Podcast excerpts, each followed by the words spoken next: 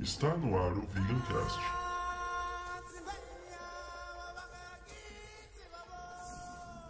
Do Vegan Tube.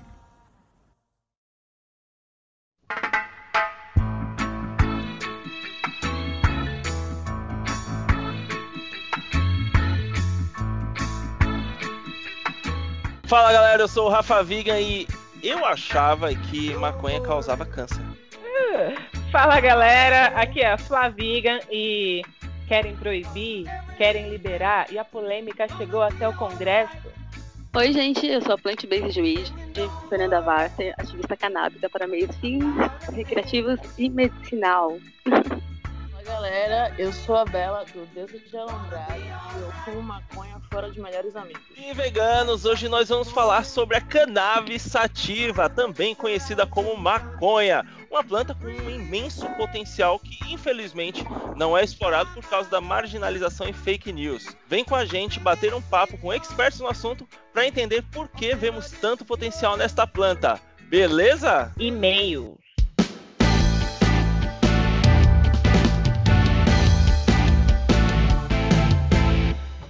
Alô, alô, som, dois, testando, é a leitura de e-mails, Videocast.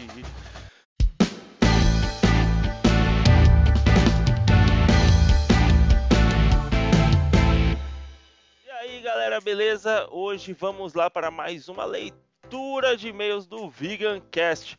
E antes de começar a leitura, eu quero convidar todos vocês, meus queridos veganos, vegetarianos e a galera onívora que está aqui, a nos mandar um e-mail. Nosso endereço é vegancast.vegantube.gmail.com vegancast.vegantube.gmail.com Manda seu e-mail pra gente pra gente bater um papo sobre os assuntos que foram falados aqui, erros que a gente cometeu.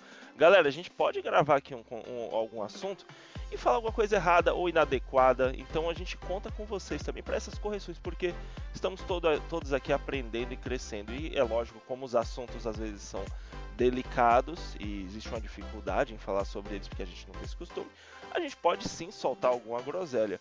Não quer dizer que a gente pensa é, de acordo com o que a gente falou, mas pode ser um, um vício de linguagem, uma falta de atenção. Então a correção é sempre necessária. Beleza? Quando você mandar um e-mail pra gente, gostaria de pedir para sempre colocar seu nome, profissão, cidade e há quanto tempo você é vegano. Vamos ajudar aí a construir né, essa biblioteca de dados sobre quantas pessoas veganas tem no Brasil, quem sabe. Eu acho que é importante, a gente, eu acho que mais do que nunca, a gente tem que se mapear, porque, no fim das contas, gente, é, um, é uma guerra, a gente está lutando uma guerra. Ah, Só que a guerra não é no campo de batalha, não é mais com tiro. É uma guerra de ideias e de escolhas, decisões. Então, quanto mais a gente tiver unido e saber, e nós soubermos quem é vegano, quem é vegetariano e quem ainda não fez a transição, é, mais a gente vai poder ajudar a promover mudança, porque assim você tem que entender o cliente e o cliente é a pessoa que ainda não se tornou vegana. Fez sentido? Então é isso. Quando você mandar um e-mail, manda aí sempre com nome, profissão, cidade, tempo, ao tempo que você é vegano ou vegetariano. Uh, se você vai falar sobre algum vegancast em especial, por favor, no assunto do e-mail coloca lá o nome do Vegancast para a gente poder localizar e contamos com seu e-mail, beleza?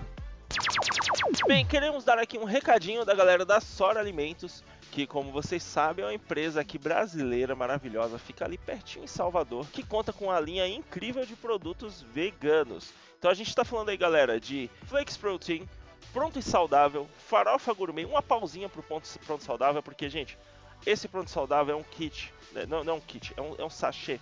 E ele já vem com a proteína pronta. Quer dizer assim, se você já abrir lá, cortar e colocar no prato, tira o plástico antes, que tem um plástico. Você já pode comer direto, não precisa esquentar, não precisa fritar, não precisa cozinhar, ele já está pronto. Então assim, o que é incrível sobre isso é que é uma proteína que não precisa de refrigeração. Ali numa porção de 40 gramas você vai ter 10 gramas só de proteína. Então pra galera da musculação soma muito esse, proteu esse, esse proteúdo. Esse, esse produto soma muito com a nossa dieta e, no, e, a, nossa, uh, e a nossa necessidade de bater os macros. E além de ser né, proteína, como eu já falei, uh, 25% de proteína, não é só de soja, é um mix lá, tem, tem, tem diversas fontes. Então eu, eu, eu, sugiro que a galera da musculação principalmente dê uma olhada nesse produto, tá galera? É pronto e saudável. Então seguindo lá, farofa gourmet, soja texturizada, queijo ralado vegano maravilhoso, que também tem aí aproximadamente 25% de proteína em sua composição. Proteína chips, filés e fatias de soja, massas integrais, que também soma muito na dieta, hein, galera? Hambúrguer de soja e farofa crocante. Sora Alimentos aí com a linha completaça. E claro, você pode descobrir aonde tem um produto Sora mais perto de você, indo lá no site da Sora e clicando ali na barrinha. Você vai clicar assim, onde comprar. Aí ele vai abrir a barra lá no, no, no site, né? Para você poder navegar e é, preencher os dados e é, aplicar os filtros para ver aí na sua região onde você encontra produtos da Sora pertinho de você. O endereço da Sora é www.sora.com.br. Claro que a gente vai deixar aqui o link para vocês no podcast e eles entregam a todo o Brasil, beleza? Sora Alimentos, opção saudável e vegana. Bem, galera, quero dar mais um recadinho aqui também para vocês que é sobre o YouTube. Tem conteúdo novo no ar, sim. E é um vlog. Eu já falei sobre isso antes aqui nas outras leituras de e-mail, né? E é um vlog que eu estou uh, que eu tô, eu tô fazendo, comecei a fazer agora. É o meu vlog lá no canal mesmo. Então, se você for lá no canal nas playlists, uma delas lá vai estar tá lá que é o vlog do Rafa Vegan. Já tem assim, tem alguns vídeos lá nem todos são sobre o vlog, né? Outros são sobre outras questões, tudo sobre veganismo, mas outras questões. E eu comecei é, o projeto. O projeto é o projeto Pandemia, quem sabe? Eu ainda tô, eu ainda tô acertando isso, galera. Mas eu comecei o projeto, tô postando lá, tá bom? Então eu vou deixar aqui direto o link desse vídeo, porque aí você já dá o play ah, no primeiro vídeo da playlist. Aproveita ver o resto dos vídeos, né? Ver todos os outros. Tô deixando esse link aqui e vai ter vídeo no ar toda semana. Pode assinar a playlist que vai ter conteúdo toda semana, onde eu vou mostrando para vocês todo esse processo que eu venho passando de engorda, tudo que vem acontecendo, como eu venho me sentindo, a, até a gente chegar né, no momento em que finalmente vai ser seguro ir para rua, frequentar academia e, e treinar. E aí eu vou começar todo um protocolo aí de treino, dieta, que também vai ser mostrado aqui no vlog. Então eu vou, vou mostrar tudo que eu como, é, quando eu como, quanto eu como, pesadinho, bonitinho. E esse projeto vai ser um mix entre jejum intermitente, é, dieta vegetariana estrita ou a dieta do vegano, né, o estilo de vida do vegano, e musculação. A ideia que eu defendo não é que você faça com a musculação, musculação é só a minha escolha, galera. Mas a ideia que eu defendo é que você faça a atividade física da sua escolha. Pode ser qualquer atividade, pode ser musculação como eu, pode ser ciclismo. Na verdade, o que importa não é o que você faz, e sim quantas calorias você queima. Então, é, é, o o projeto é baseado nesses três pontos, né?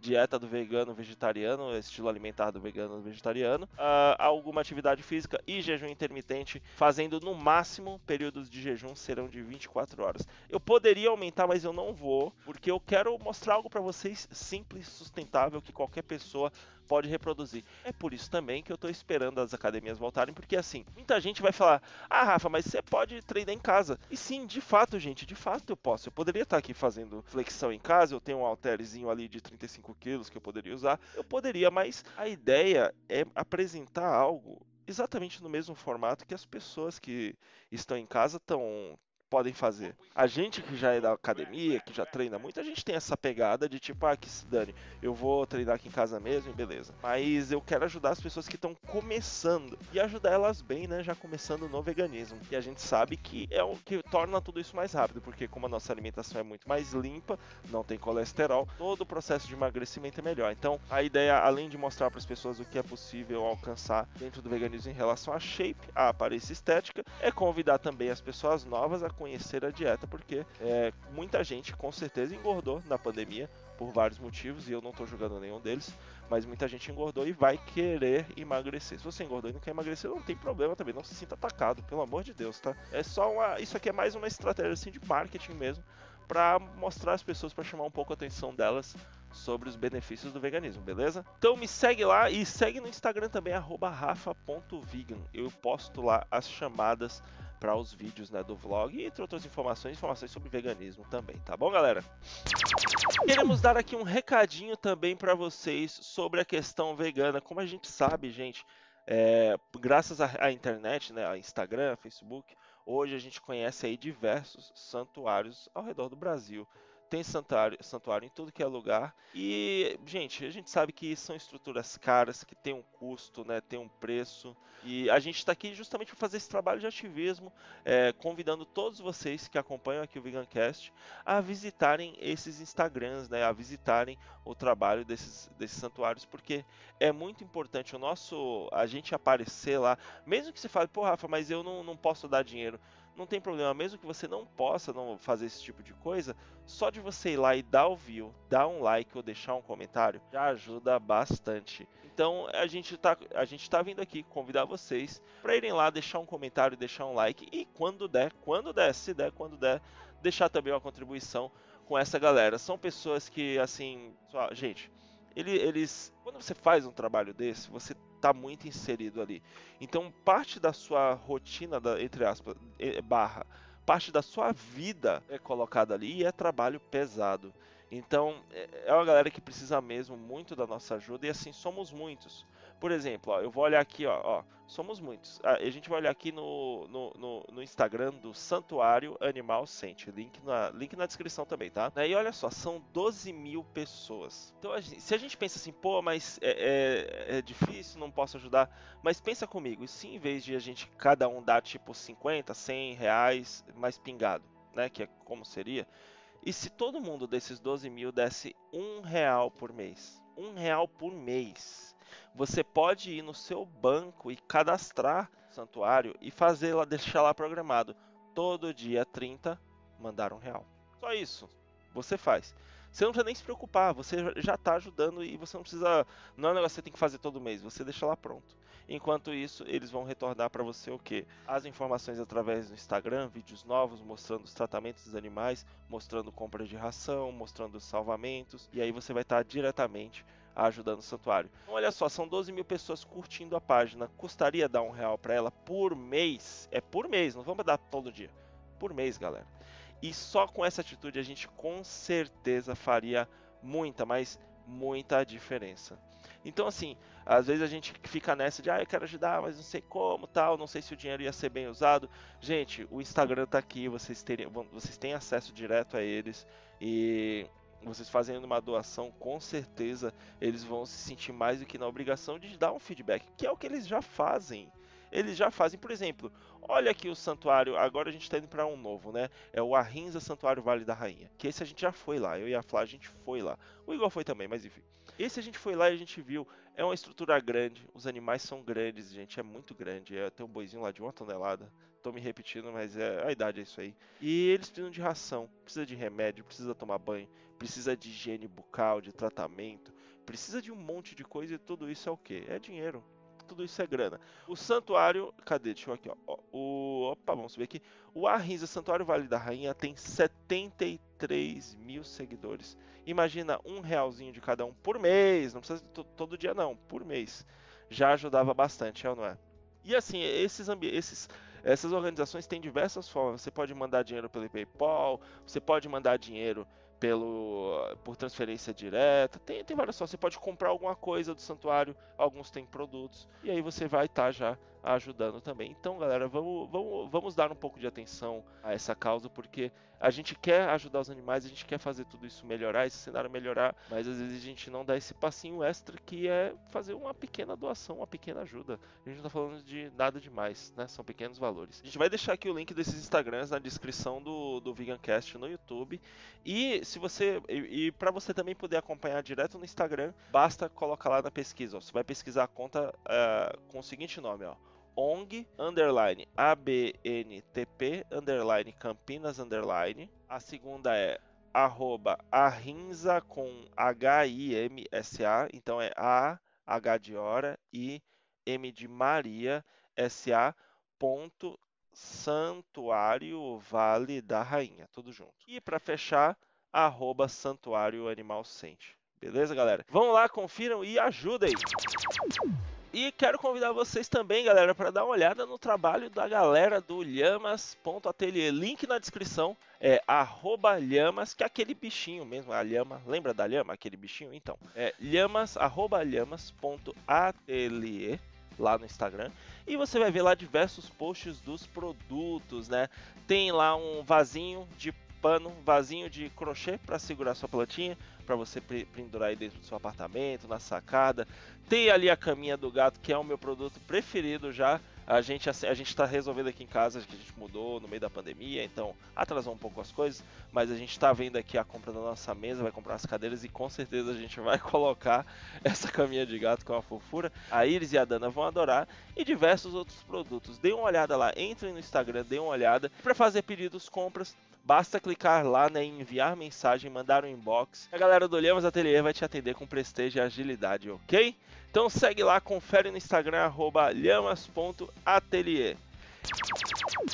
E queremos também convidar vocês aqui para anunciar no Vegancast. Você que tem uma empresa vegana pequena, está começando, quer fazer um anúncio, quer falar sobre o seu produto, manda um e-mail para a gente. Nosso e-mail é vegancast.vegantube.gmail.com. Manda o seu e-mail falando sobre a sua ideia, como você gostaria de fazer a apresentação do seu produto. E aí a gente vai criar uma estratégia para poder fazer a apresentação do seu produto aqui para os nossos espectadores, tá?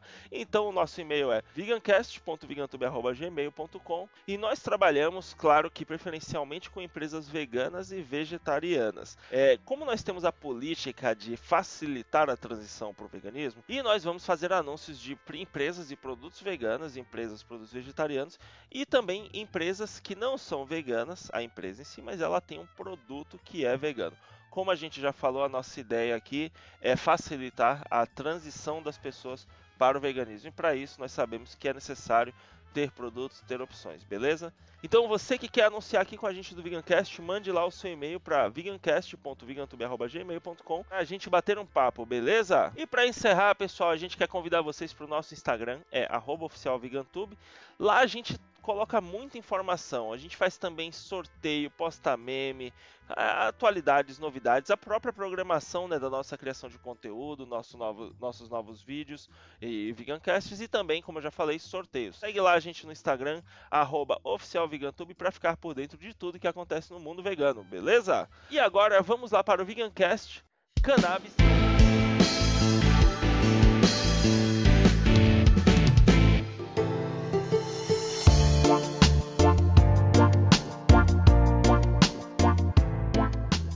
Bem, a maconha ou cannabis sativa é uma planta, ou seja, se a semente cair no chão e houverem condições favoráveis, ela irá brotar e nascer. Como podemos ver na matéria do Correio Jornal Baiano, se vocês pesquisarem lá no Google Imagens, é, usando, os, o, o, usando as palavras surpresa na sarjeta, dois pontos. Planta, entre aspas, suspeita, nasce em bairro nobre de Salvador. E vocês vão poder exatamente ver, olha lá no Google Imagens, galera, vocês vão ver ao que eu estou me referindo.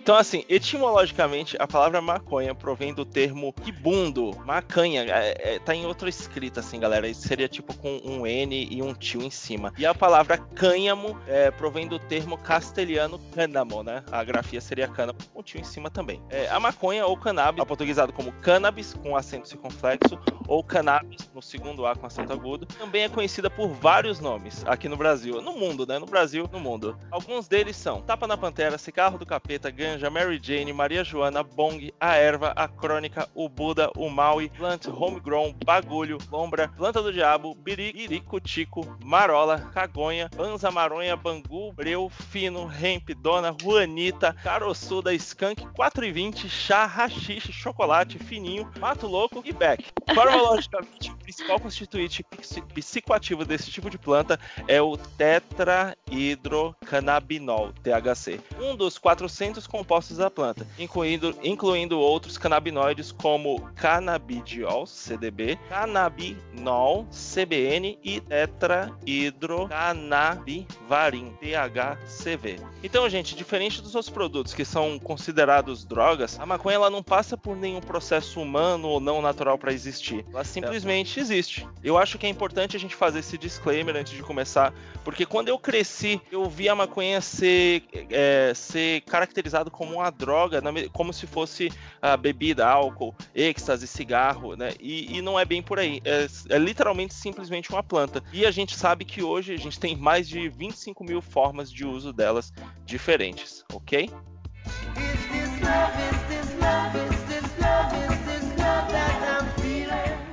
A cannabis, segundo a literatura, foi uma das primeiras plantas a ser cultivada pela humanidade, com vestígios da sua utilização há cerca de 12 mil anos. A, re- a primeira referência descrita para fins medicinais foi em 2727 antes de Cristo, por um imperador chinês chamado Shen Neng. E ele utilizava ela para tratamento de dor articular, etc. Cara, vamos devagar por- em torno disso aí. 2727 anos antes de Cristo. É muito tempo, cara. É mais tempo do que a gente tem tempo aqui, né? Porra, muito louco. cara. É muito louco. E os caras usavam medicinalmente. Aí chega um careta louco aí que. É, careta louco não, que a gente sabe que tem todo o interesse político, tem todo o interesse financeiro, tem todo o interesse capitalista em torno dessa planta. Que é uma planta, cara. Vai se lascar. A maconha, ela dá igual grama, velho. Dá igual grama. Ela é uma planta. Ninguém chegou lá um dia e falou: Nossa, vou cultivar essa droga aqui para ela nascer e brotar da terra. Não. Ela simplesmente nasce. Ela simplesmente brotou como qualquer outra planta que existe no mundo. E aí, como todas as outras plantas que servem de chá, que servem de, é, servem de comida, que servem medicinalmente, porque para quem não sabe, todos os pozinhos brancos lá do seu comprimido veio de plantas. Tudo, todo remédio, a medicina ela é feita de- da planta. Então, maior por parte. maior quê? parte. Exato. Por que essa demonização da maconha? Por quê? Exatamente. E há evidências, né, da inalação da fumaça da cannabis são encontrados desde o terceiro milênio antes de Cristo. É, indicado por sementes carbonizadas encontradas no bezeiros, brezeiros, sabe, de brasão, usado em rituais em um antigo cemitério na Romênia. Fumar maconha em sepulturas era um ritual é, normal para eles. Então a gente pode ver que a gente tem realmente aí ela é histórica. Voltando, voltando no começo, né, galera, aqui do, do Vegancast aqui, ah, eu, eu já quero assumir logo. Galera, eu era uma das pessoas, assim, que achava que maconha... Eu achava que as pessoas que usavam maconha, que elas fumavam e elas iam roubar, elas iam fazer merda, sabe? Eu tô, eu tô É falando isso, né? sério. Eu tinha medo de maconheiros, gente. Eu fiz também. É. Eu É isso de que medo. cultuam até hoje pra gente, né? Tipo, pras nossas crianças, pros adolescentes, pra todo mundo. Isso circula no mundo, né? Que o maconheiro, ele eu é achava, eu que automaticamente assim, bandido. eu morria de medo e eu achava que assim, a pessoa que fumava maconha, ela se sentia tipo um, um super-homem, assim, uma pessoa à prova de balas. Aí ela fumava e tipo, ah, eu vou fazer. o-" E tipo, isso é totalmente o contrário até do próprio estereótipo que a gente tem hoje na mídia. Assim, a pessoa ela, ela faz o uso, aí ela vai querer, sei lá, comer, ficar de boa, né? Tipo, vendo a natureza, ou ver um pôr do sol. é muito doido. E assim, hoje, graças à internet, olha, olha o mundo que a gente descobre de informação, né? É, foi, foi um choque pra mim. E- Essa notícia que a gente falou no começo, de tipo, brotou um pezinho é, no meio da rua, eu lembro que eu vi no Facebook, assim, eu tava lá, sei lá, xingando alguém por causa do veganismo. Xingando não, discutindo responsavelmente por causa do veganismo. E aí passou. E eu, e, gente, eu sou de Salvador, eu não sou. Eu, eu moro em Sampa tal, mas eu sou de Salvador. Eu, eu só cresci aqui, cheguei aqui nos anos 2000, né? E aí, quando eu vi a notícia, tipo, pezinho de maconha encontrado em bairro nobre, eu falei, cara, como? Como que isso aconteceu? Porque eu achava assim que pra você fazer, para você fazer ela crescer, tinha que ter um trampo que nem é, sei lá, é a cocaína, que tem um processo químico pra ela existir, ou o álcool que você tem que destilar, você tem que fazer eh, processos químicos pra, assim, al- alterar a composição. Então não, não é algo que vem naturalmente à realidade, entende? E quando eu vi aquilo, eu fiquei chocadaço, cara. Eu não fazia ideia de que era simples assim, tipo, caiu uma semente igual, sei lá, uma semente de feijão ou de, de brócolis e aí ela nasce, sabe? Eu realmente não esperava. É engraçado É, que eu acho que a possibilidade de você ver um pé de brócolis é bem menor do que você ver um pé de maconha, mas tudo bem. É verdade. Eu acabei de me atentar. Por que, né? Foi um mau exemplo. Brócolis foi um mau exemplo. Com certeza.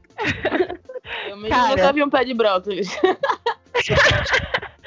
Na minha criação, o negócio era tão louco que era aquela coisa de botar medo mesmo, sabe? Olha, esses noias aí na rua, porque eu cresci na periferia, né? E aí, olha, filha, esses noias aí na rua, eles estão ali, ó, na esquina. Tá sentindo o cheiro? Tá tudo fumando. Mas, ó, é, tá tudo fumando os noia. Mas você pensa que eles estão só fumando maconha? Daqui a pouco eles não vão mais aguentar, porque o efeito vai ficar fraco. Aí eles vão começar a cheirar. Aí depois o efeito da da cocaína também vai ficar fraco. Aí eles vão querer ir pro crack. Essa foi a minha criação. Foi a base do medo. Foi isso que foi ensinado, sabe? E eu percebo muito que a minha volta, as minhas amigas, eram tudo assim também. Que os pais delas nos ensinavam dessa, da mesma maneira. É meio bizarro depois que a gente cresce e vê, fala, porra, mãe, por que, É, que quando... daquele quando eu cheguei É, pra minha eu- mãe pra falar pra ela que eu fumava maconha, ela começou a chorar e dizer que eu ia roubar tudo dentro de casa. E eu falei, manhã, no dia que eu tiver coragem de pegar alguma coisa, eu, olha, eu sei não, porque eu tenho preguiça, querida. Se eu quero fumar maconha, eu quero ficar deitada. Eu quero comer, entendeu? Eu não quero roubar. O máximo que você vai, o máximo vai fazer, o máximo que você vai fazer é assaltar a geladeira. Imagina, imagina o trabalho que eu vou ter pra convencer alguém que é a pessoa que tem que comprar aquele negócio. Não, minha gente, eu prefiro pedir iFood, tá ligado? É, mas eu tive também uma criação bem parecida, assim. Minha madrinha, até esse tempo atrás, né, eu sofri uma perca, né, no dia minha madrinha, não, é, você vai ser overdose de maconha, você tá fumando muito.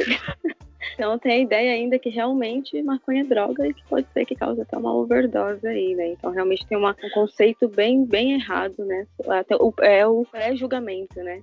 Me, me- me ajuda a entender. Eu, eu, eu também achava que essas coisas eram possíveis, mas eu vi uma matéria e eu não sei, assim, gente, porque ah, eu, eu, eu já tive fanpage. E aí na fanpage você cria informações que são, né, sérias e tal. E tem umas que são piadas, né? E a minha era de bodybuilding, então eu fazia uns posts assim, tipo, dos namorados. Tipo, nada é mais forte que o nosso amor. Aí embaixo era a foto do Rolling Collar, mas menos o Rolling Collar, sabe? Fazer essas comparações bobas. Então eu vi num post tipo desse que falava que assim, que pra uma pessoa ter overdose de maconha, ela teria que fumar de uma vez uns 600 quilos de maconha e tipo isso em um minuto, assim, é um volume de, eu- eu sei lá, é uma turbina de avião sugando ar por minuto. E aí gente, falava é que né? Aí você acha que Ô, a gente vai dormir antes? Pelo amor de Deus, o Snoop Dogg nunca teve uma overdose de maconha. Se ele não teve, Sabe? E ele é o Snoop Dogg, mano. E aí eu percebi, galera, que a relação da gente com a maconha, pelo menos nessa perspectiva, considerando as questões quânticas, matemáticas, eram muito parecidas com o café. O café, ele afeta a gente em alguma perspectiva, mas a gente tem uma tolerância, tanto que para o café realmente te fazer mal, você teria que beber, eu acho que tipo uns 18 litros em um dia de um café clássico, comum. Então é, eu percebi que tipo assim, realmente a gente, eu não tô dizendo aqui que não, que não tem risco, né? não é isso que eu, Rafa Vigan, tô falando. Mas, gente, não é coerente falar que isso causa, sei lá, que vai te dar um piripaque. Porque é, é um volume absurdo de. Eu, não- mano, 600 quilos é, é muita coisa. é perturbador É, também. é chega- né. Eu acho que chega, que chega a ser um, um abuso a pessoa falar um troço desse, é uma afronta. Porque é, por que, que a pessoa tá cogitando uma overdose de, de maconha que é, um, que é maço e tal?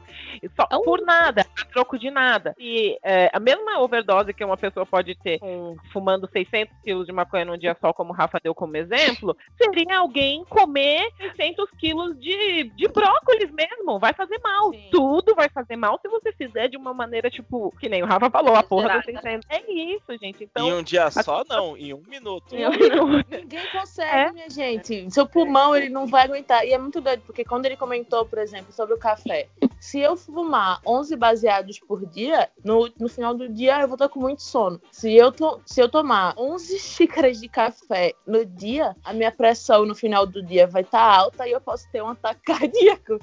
Pode. Então, sabe? São Exatamente. Mas duas isso medidas Tem que muito nunca do batem. mito, né, gente? É, o- é exatamente o preconceito, né, que teve, tanto da demonização quanto a em 1920, né, que foi quando teve a lei seca e foi quando foi dado mesmo, Com a bebida, né? Com Ah, álcool crime- nos Estados Unidos, né? é, foi dada a proibição, né, da, da cannabis também. E também temos aí a parte racial, né, que ela também vem de um, uma, um preconceito racista, né. Então acabou vindo dando vários mitos aí que não, não são verdadeiros e que acabaram aterrorizando aí nossos pais e avós.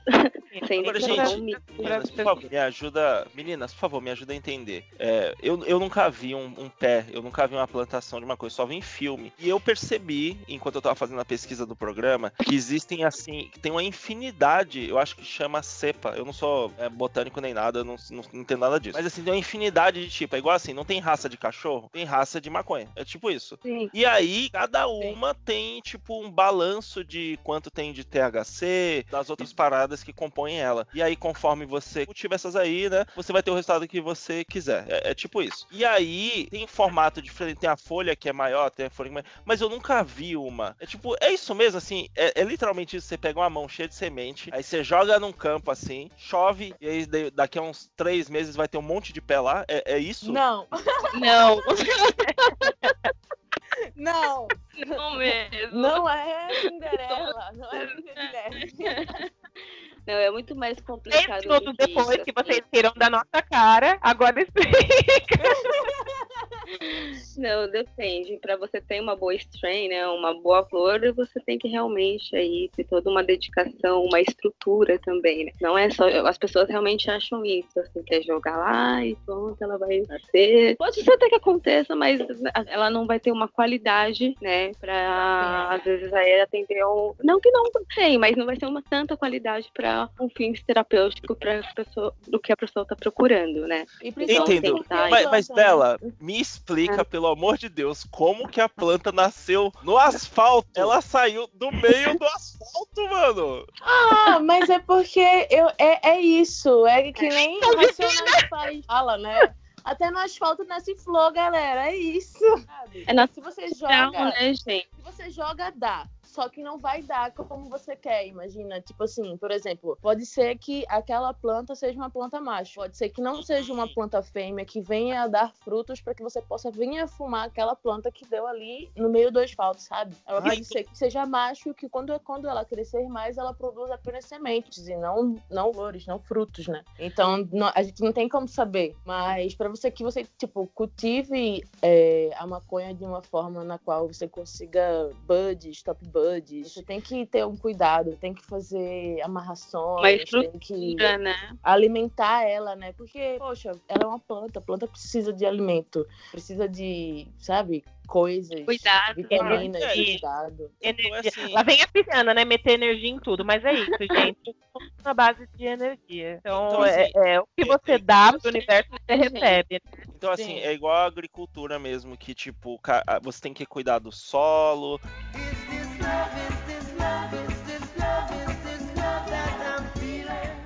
Então, gente, pra vocês entender, terem uma visão assim legal disso que a gente tá falando, né? Pegar uma boa referência, e eu quero ver se todo mundo concorda aqui comigo. é, eu quero sugerir um filme chamado Pineapple Express. Ele, eu acho que tem no Netflix, é, tem no YouTube com certeza. É com. Qual é o nome daquele cara? O. o... O jornalista gordinho, Ele, ele, é o Seth Rogen e o outro, que é o traficante nesse filme. que é o magrelo dentuço. É, que ele fez Homem-Aranha lá de 2011. Sim. O nome desse filme é Eles são uma gente. dupla dinâmica, eles sempre estão juntos. Exato. Eles, e eles são. Eu gosto dos filmes deles. Gosto bastante. Gente, o nome em português é Segurando as Pontas. Esse é um filme de 2008. Se não tiver na locadora vermelha, vai ter no YouTube pra, pra comprar ou alugar. É um filme assim, é uma comédia. Ele é engraçado. Ele tem umas cenas meio violentas e tal. Mas a pegada dele é comédia. E ele mostra esse negócio dos tipos, né? Como cada um é mais forte que o outro tal. Eu achei um filme muito divertido. Eu não lembro, eu sou de peixe. Gente, eu esqueço tudo. Eu sou a pisciana, acho que mais pisciana que alguém já conheceu na vida. Eu não lembro de nada, nada. E aí as pessoas vivem me perguntando depois, ah, e aquilo? Não sei o quê. Eu falo, what? eu nunca lembro. O filme piorou. Eu que é já outra coisa, hein? Gente, eu É. lembrei porque eu coloquei pra ver. Eu tô ligada que filme é esse, mas eu nunca terminei de assistir esse pá. Porque eu tenho muito esse negócio de que eu começo a fumar um beck, aí eu começo a assistir um filme, aí alguém me chamou no WhatsApp, aí eu, hum, vou conversar. Aí eu nunca mais volto a assistir aquele filme, mas eu um dia eu vou voltar a assistir. Eu gosto de assistir filmes maconheiros, assim, sabe? Que é Mas de estereótipo. Eu acho que eu lembrei sim, ele, ele entra numa aventura, né, com o traficante. Realmente é umas estranhas diferentes que ele tem, que ele vai atrás, mas é o É, e, cabeludinho. aí o, e aí o cara, o, o cara mal assim do filme, ele, ele descobre quem é, porque esse, o, esse cara que entra na aventura, ele tá fumando um beck, ele joga o beck na rua e sai correndo, vai embora. Aí o cara chega na rua, pega o beck do chão e fuma. Aí ele fala, ah, essa aqui é a maconha, não sei o que. Eu sei quem é que vende. Aí começa a rastrear o cara, saca? Nossa, vou assistir de novo, porque olha que interessante. Quando eu assisti esse filme, eu não tinha o conhecimento que eu tenho hoje sobre a cannabis. Assim, eu tinha, mas não tanto, porque faz muito tempo que assisti, porque ele faz tem uma cota, né? Mas eu vou assisti-lo de novo agora, tô vendo com outros olhos. Mas eu lembro dele sim. Mas quando eu assisti, eu. Sabe quando você assiste só, mas não, não, Não tem pega, né? tanta ideia? É, não tem tanta Tem ideia. coisas porque também que a gente assiste, há vários, que a gente assiste há vários tempos atrás, assim, e, e não tem Sim. o conhecimento que hoje, quando a gente assiste de novo, a gente vê com outros olhos, né? Eu fumo Exatamente. maconha há muito pouco tempo, né? E quando eu era pequena, eu assistia algumas coisas e ouvia algumas músicas que hoje em dia eu ouço e fico, caramba, então era disso que eles estavam falando, era de maconha. É, Exatamente. É. Nossa, igual a Maria. Gente, agora Gente, eu, uma dúvida, eu acho que eu tô essa dúvida eu tô falando assim com milhões de brasileiros que acham isso. Eu, não- eu não sei, e eu não quero ficar zoando ninguém porque eu acho isso babaca. Esse negócio de que maconha afeta a memória, isso é verdade, isso é mentira? Como que é isso? Porque eu sei, isso eu sei, que tem escritor e, mui- e músico que consome muito, assim, é tipo muito. Então, esses caras cantam, faz música, escreve pra caralho. Os caras, se tivesse uma memória ruim, não ia conseguir trampar. Então, isso é verdade? Tipo, o que é? É mentira, tem é, pesquisas. O Serdata Ribeiro mesmo é um dos neurocientistas que desme- desmente né, esse mito. E pelo contrário, né? Até porque a gente tem endocannabinoides, né? Dentro do nosso sistema. E a cannabis, na verdade, ela ajuda a ativar os neurônios em vez de matá-los. Porém, Ah, é? ela tem que. É, mas você tem que ter o- também a consciência de uso adulto, né? A gente falar de meio recreativo, tem pessoas, por exemplo, que não podem estar usando, né? Como pessoas que têm aí um Eu- esquizofrenia. Quem, quem Ah. tem uma tendência à esquizofrenia, por exemplo, é, não é recomendado a estar usando o meio recreativo, mas o meio medicinal tá ok. Mas o meio recreativo, né? É legal tá aí se tá utilizando após os 18 ou 23 anos. Mas é mito. No caso, é, o legal. Medicinal que você fala, Fê, é com relação a pessoas que podem usar o uso do CBD, né? Exatamente. E, em vez É, do não tá THC. HC, exatamente. Não é? Isso, pra quem tá ouvindo, gente, o CBD é o canabidiol, é o do canabidiol que é extraído pra fazer o remédio, né? Que tá em discussão em vários países para uso medicinal, liberação e tal. Isso, o RSO, né, o Rick Simpson, né, que foi o cara que, que, ah, descobriu, né, a- o óleo aí, a que começou a ajudar muito ao combate ao câncer, primeiramente, né. É, pô, há mais de 3 mil anos os assírios usavam como antidepressivo na cultura hindu. Então, tipo, pô, desde há mais de 3 mil anos já é utilizado como remédio. Então, pra mim, é muito estranho, ao longo da história, isso ter caído cada vez mais, sabe? Ter sido cortado, ter sido podado e hoje é endemonizado. Era utilizado como antidepressivo, cara, há 3 mil anos, numa cultura muito bacana que é a cultura hindu. É, quando eu tava fazendo a pesquisa aqui, eu achei. Eu não deu pra prosseguir porque eu não achei muitas mais informações, ficou um pouco difícil de, seguir. Mas eu achei dados que aparentemente George Washington ele dava declarações em relação à cannabis, é, que ela ia ser um, assim, um produto que ia salvar a economia americana, porque ela tinha tantas formas de uso diferentes, a perspectiva de vestimenta, alimentar, medicinal, ia ser assim uma, uma planta milagrosa, né? E aí a gente vai vendo ao longo das nossas próprias vidas, que a gente nasceu aqui, todo mundo aqui é anos 80, 90, por aí 2000, não sei. Às vezes eu sou, a gente é o tiozão daqui e a gente vê que, meu, vem sofrendo aí uma repressão mesmo. É como se assim, tem um ouro, tem um negócio que todo mundo sabe que dá certo, mas a gente vai abafar isso aqui, vai vetar o acesso pra, sei lá, pra lucrar em cima dos outros. Porque é um negócio assim, é um negócio complicado é, do ponto de vista de grana, assim, da nossa estrutura capitalista, porque você planta em casa, então você não tem dependência. Você, a partir do momento que você consegue uma semente, beleza, você segue.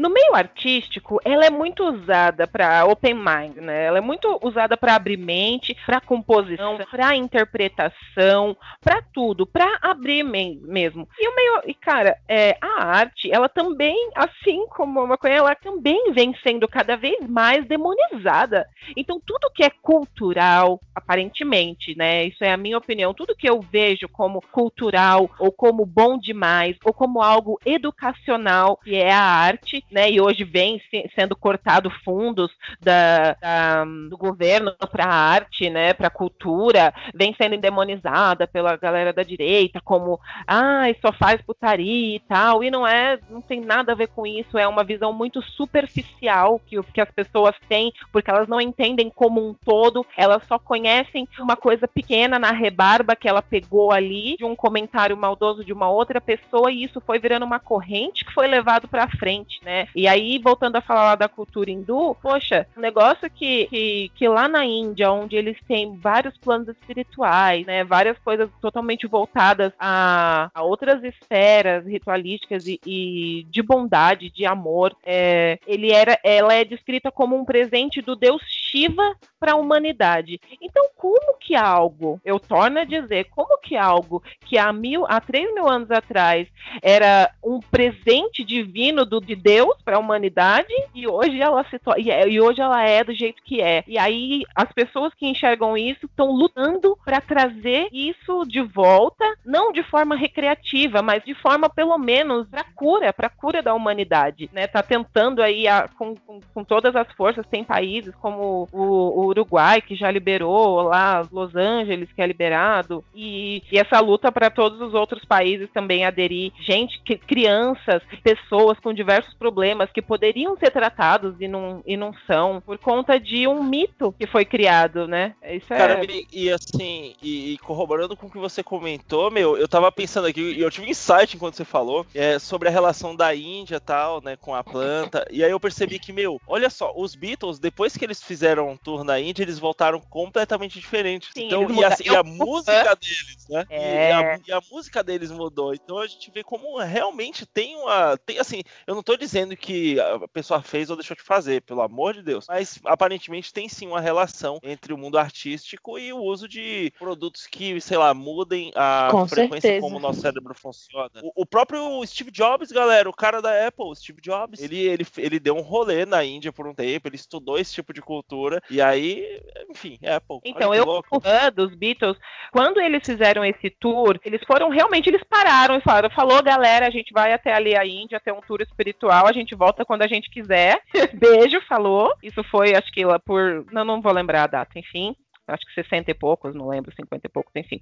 E aí, quando eles voltaram, o, o John já voltou de um jeito que ele já se, começou a se incomodar com muita coisa. Então ele mudou a música, e aí ele começou a testar espiritualidades, e foi, ficou muito voltado para a questão do amor, foi quando ele conhece, conhece Yoko. E o George virou vegano, meu amor. Ele, né, naquela época, ele virou vegetariano, lógico, a gente fala vegano, mas é, fala vegano principalmente pela questão do amor, porque o veganismo não é alimentação, né? Veganismo é você aprender a amar cada indivíduo, né? Cada ser de vida, seja ele animal humano ou não. E eles voltaram com, com esse conceito. Então o cara parou de comer animal depois que ele voltou da Índia. Então você percebe que lá, né, é, questão é, Buda, questão Gandhi, e é isso, sabe? Tipo, então, é, é, toda a espiritualidade e a bondade que vem dessas religiões, desses, eu não sei nem dizer se é, né, se se enquadra em religião ou não. Mas os caras e Vocês comentaram sobre os Beatles e eu tava lendo uma matéria esses dias no Twitter que falava sobre uma música dos Beatles que tenha sido em homenagem à maconha, que era quando eles lançaram em 1964 e foi algo relacionado a isso, quando eles voltaram da Índia. E aí tinha I want, I want to go to your hand, algo assim. E aí no meio do refrão ele falava I get high. E aí a galera I get high. Como assim? É essa? Sabe? É oh yeah. Foram os Beatles, sabe? É, a, a importância que teve pro mundo da música e como assim ninguém reparou isso? Minha mãe ouvia os Beatles, como assim ela não reparou isso, sabe? É, é algo que realmente estava né? tipo, na cabeça da gente, de tipo, mano, é, é errado. Olha, é, errado. é que nem, galera, o pessoal que ouvia Marcelo D2 na adolescência e hoje é de direita e tal, e não entendeu nada mesmo. Não entendeu, entendeu nada. Não entendeu nada. Quem ouve rap e é de direita, sabe o que tá fazendo na Terra. Ouve né? por hype, tá ligado? É, tem, tem a, Assim, tem a questão da hype, é verdade. Muita gente entra porque, porque assim, o estereótipo do movimento e às vezes a agressividade vai validar essa pessoa de um jeito que ela assume aquele comportamento e se sente melhor com ela mesma. Não quer dizer que ela carrega aqueles valores, né? É meio que tipo só se transvestir das cores. Mas no fim, das- no fim do dia volta pra casa pra comer pipoca e tomar todinho, né? É complicado. É isso. É, É. também que você comentou, Flávio, rapidinho, assim, da, da questão, é que eu acho que é exatamente isso. A arte, a cannabis também faz as pessoas pensarem, né? E ah, o governo, né, muito medo disso. Eu acho que isso também está relacionado não só à ideia também capitalista, né? Isso não, é lógico. Eu acho que é uma repressão de você abrir a tua mente, de você enxergar as coisas exatamente como elas são, porque você se você é, você pode se desprender de, de egos e de outras coisas que te mostre realmente uma realidade, né? Quando eu converso com as pessoas, é muito isso que eu ouço. Então, e principalmente quando você conversa com as pessoas do meio artístico, né? E como a gente, e quando a gente vê também, porque a gente assiste filmes e quando a gente vê, né, realmente como é que funciona, documentários, como é que funciona por trás de tudo, você sempre vê que tem uma ligação, que todo mundo lá é, ali é usuário e que eles infelizmente não, eles não podem abrir isso a público, porque senão eles perdem o que eles têm por conta mesmo dessa demonização.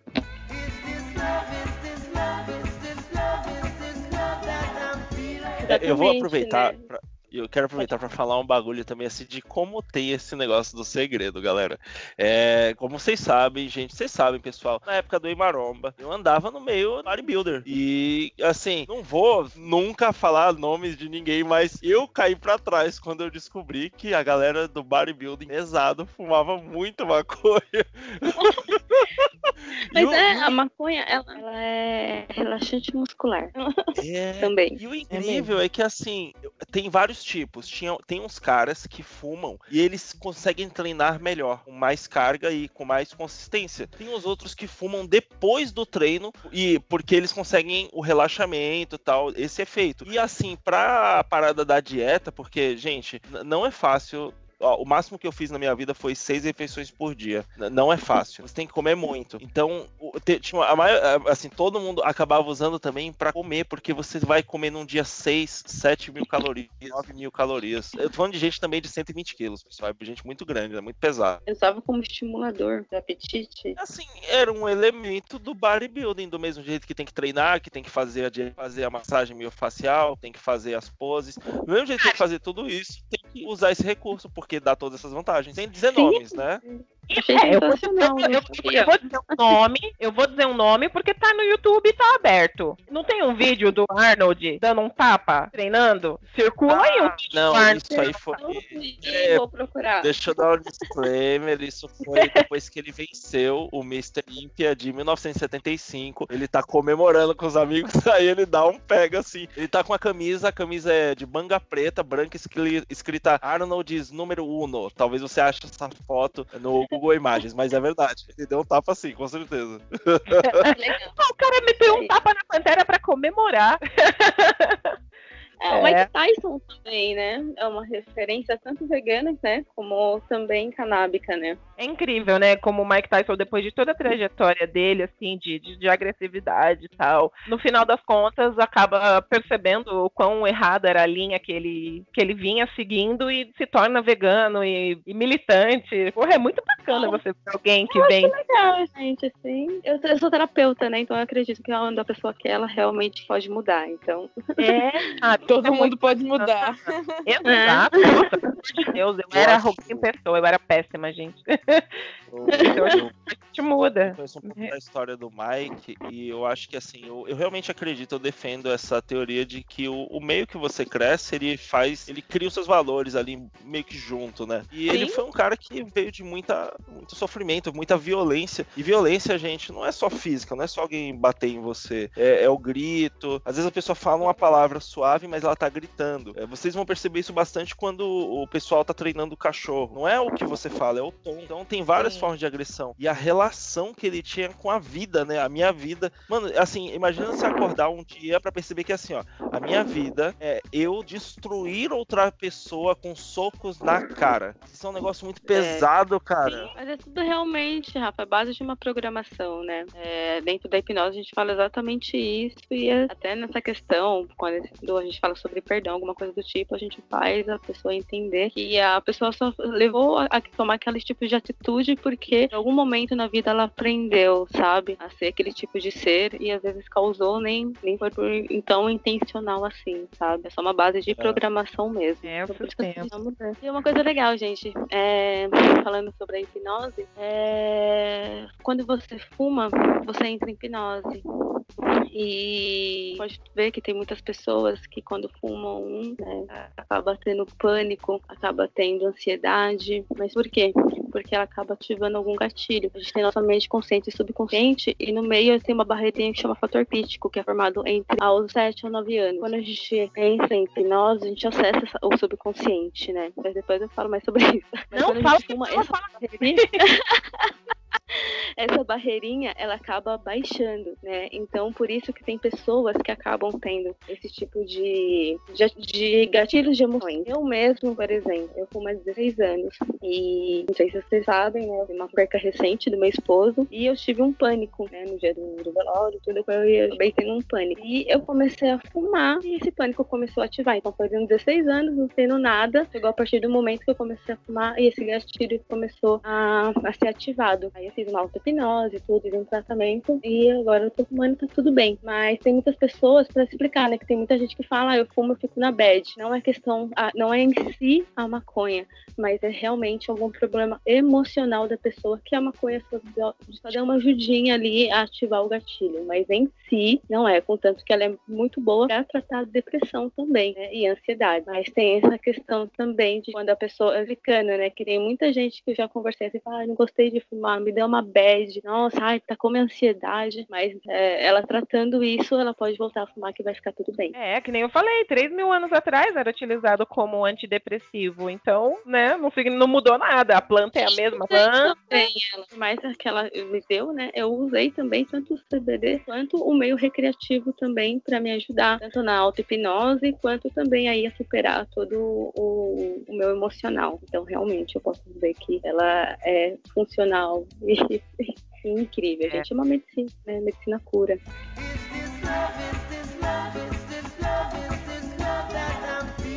A maconha, ela entrou na Europa por, pelo, há há 430 anos antes de Cristo pela Grécia, devido às propriedades medicinais que ela possui, né? E em Roma, para confecção de vela, de barco e para roupa. Eu lembro que a Adidas lançou eh, uma linha, né, de maconha, um tênis e tal, super transadão, e todo mundo que usava era desfolado, né? Tipo, sei lá, eu tinha 20 anos, 16 anos, eu acho, e eu tive um namorado na época que ele não sabia nada, era totalmente, tipo, molequinho de direita, e tava lá com o tênis dele da Adidas achando, de, feito de, de, de maconha, achando que tava abafando, né? Tipo, é, era o cara que ouvia Marcelo D2, mas não fazia ideia do que os caras estavam falando. Né? E hoje a gente tem muito disso, né? Tipo, ah, legal que a Adidas, que a Adidas lá lançou e outras marcas também lançaram e tal, mas lançou mais por uma questão bem mais capitalista, né, pra Playboyzada, porque o preço era absurdo pra Playboyzada achar que tá na vibe, tá do lado, do que pela uma questão mais social, mais Ativista, cultural, mais ativista. Ai, gente, desculpa, ó, eu É tenho. Eu, eu tenho, eu tenho um amor e ódio pelo marketing ao mesmo tempo. Eu amo e eu odeio, porque ele é incrível, porque ele pode fazer você fazer coisas maravilhosas pela sociedade, mas ao mesmo tempo, cara. Ele pode cabecinha, né? As pessoas, desculpa a palavra. É. É muito bom, é muito bom. Eu amo a humanidade. Amo, beijo, gente, amo vocês.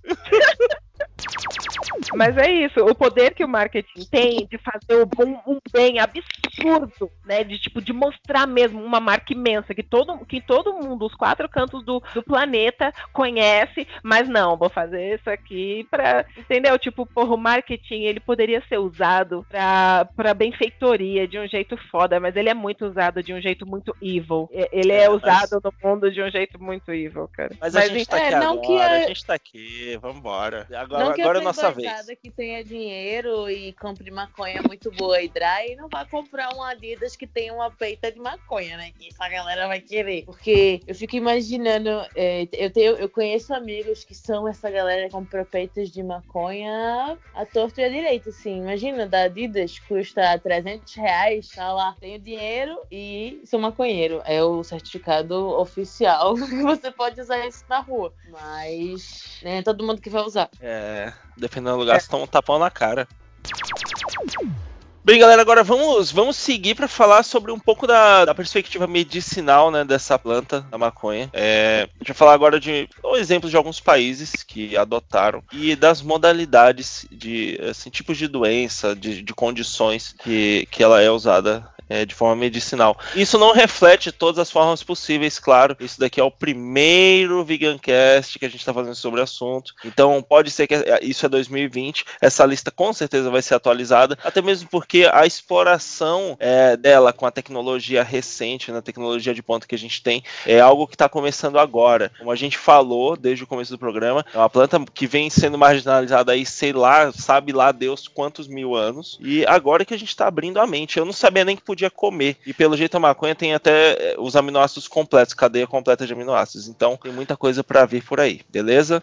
Em países onde a cannabis sativa é legalizada para fins medicinais, como Argentina, Austrália, Canadá, Chile, Colômbia, Estados Unidos, Israel Uruguai, e em quase toda a Europa, essa lista é, pode ter aumentado, com certeza deve ter aumentado. Óleos à base de CBD e a planta em outras formas são utilizadas para tratar autismo, danos neurológicos e déficits, déficits cognitivos, epilepsia, esclerose múltipla, paralisia cerebral, hidrocefalia, convulsões, mal de Alzheimer, uso veterinário, mal de Parkinson, ansiedade, dor crônica, fibromialgia, câncer cerebral, esquizofrenia, depressão, obesidade, glaucoma, inflamações, inflamações intestinais, artrite, estresse pós-traumático.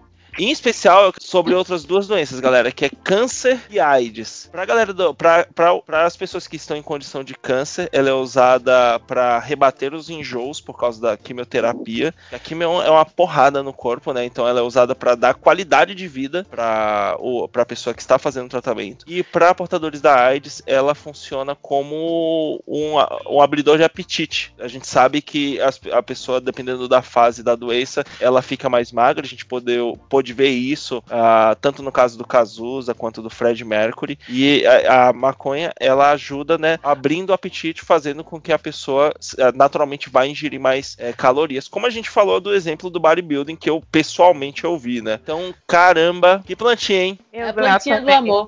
Mas aí, que engraçado. A plantinha do amor ela tem essa lista imensa que nem está completa, acredito eu. E o álcool, que não faz bem em nenhuma de suas formas, a não ser o em gel para limpar, para se curar, se curar de Covid, não, do né? Para é, se limpar do, do, corona. Porque em outras formas, né, não serve para nada de bom. É, é foda. Eu fico sem palavras.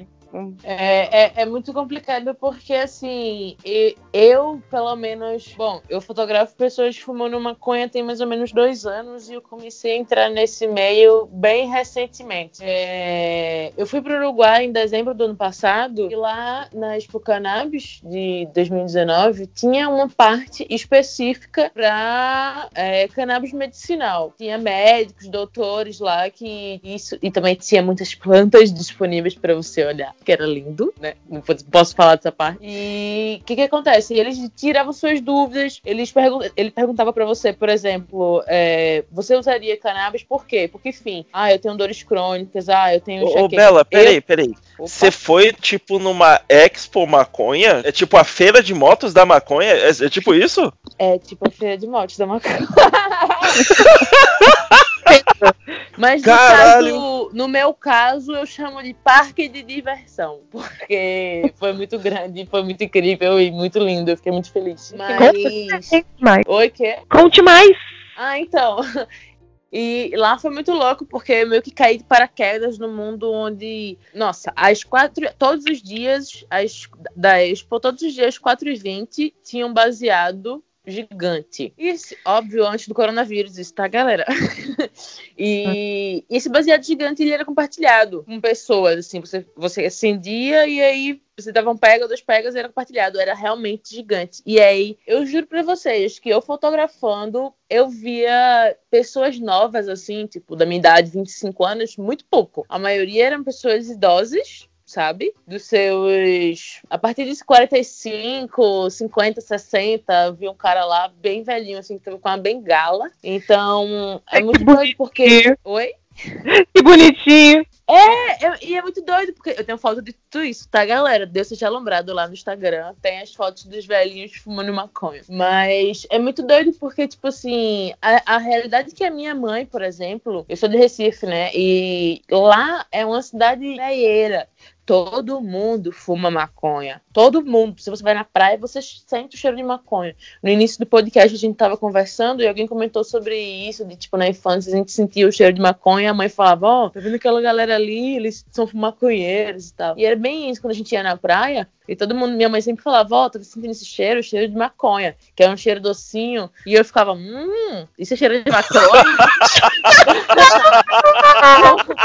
então tá bom. Vou saber.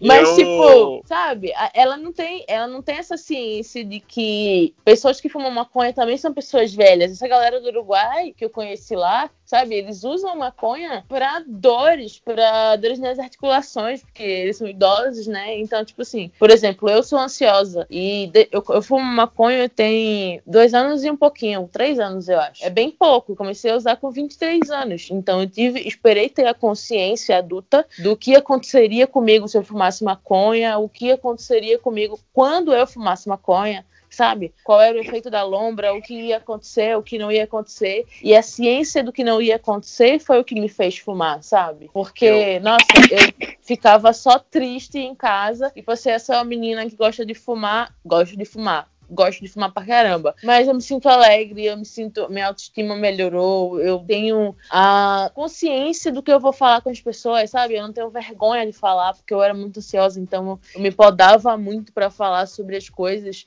E aí, a partir do momento que eu comecei a fumar maconha, eu comecei a falar que, nossa, o que eu falo também pode ser importante, pode ser relevante. E aí é isso, sabe? E, e é muito massa. Olha onde eu cheguei por causa da maconha. Eu fui no Uruguai. Eu fui no parque de diversões da vida do maconheiro, que é a Expo Cannabis, sabe? Eu fui fotografar lá, eu estive lá, eu conheci o Marcelo D2 no Uruguai, sabe? O Marcelo D2 pediu um adesivo meu. Eu fiquei, galera, o que é que tá acontecendo? Eu- eu- O que é que tá acontecendo? Eu tô no Uruguai. Parabéns, parabéns pelos ativos.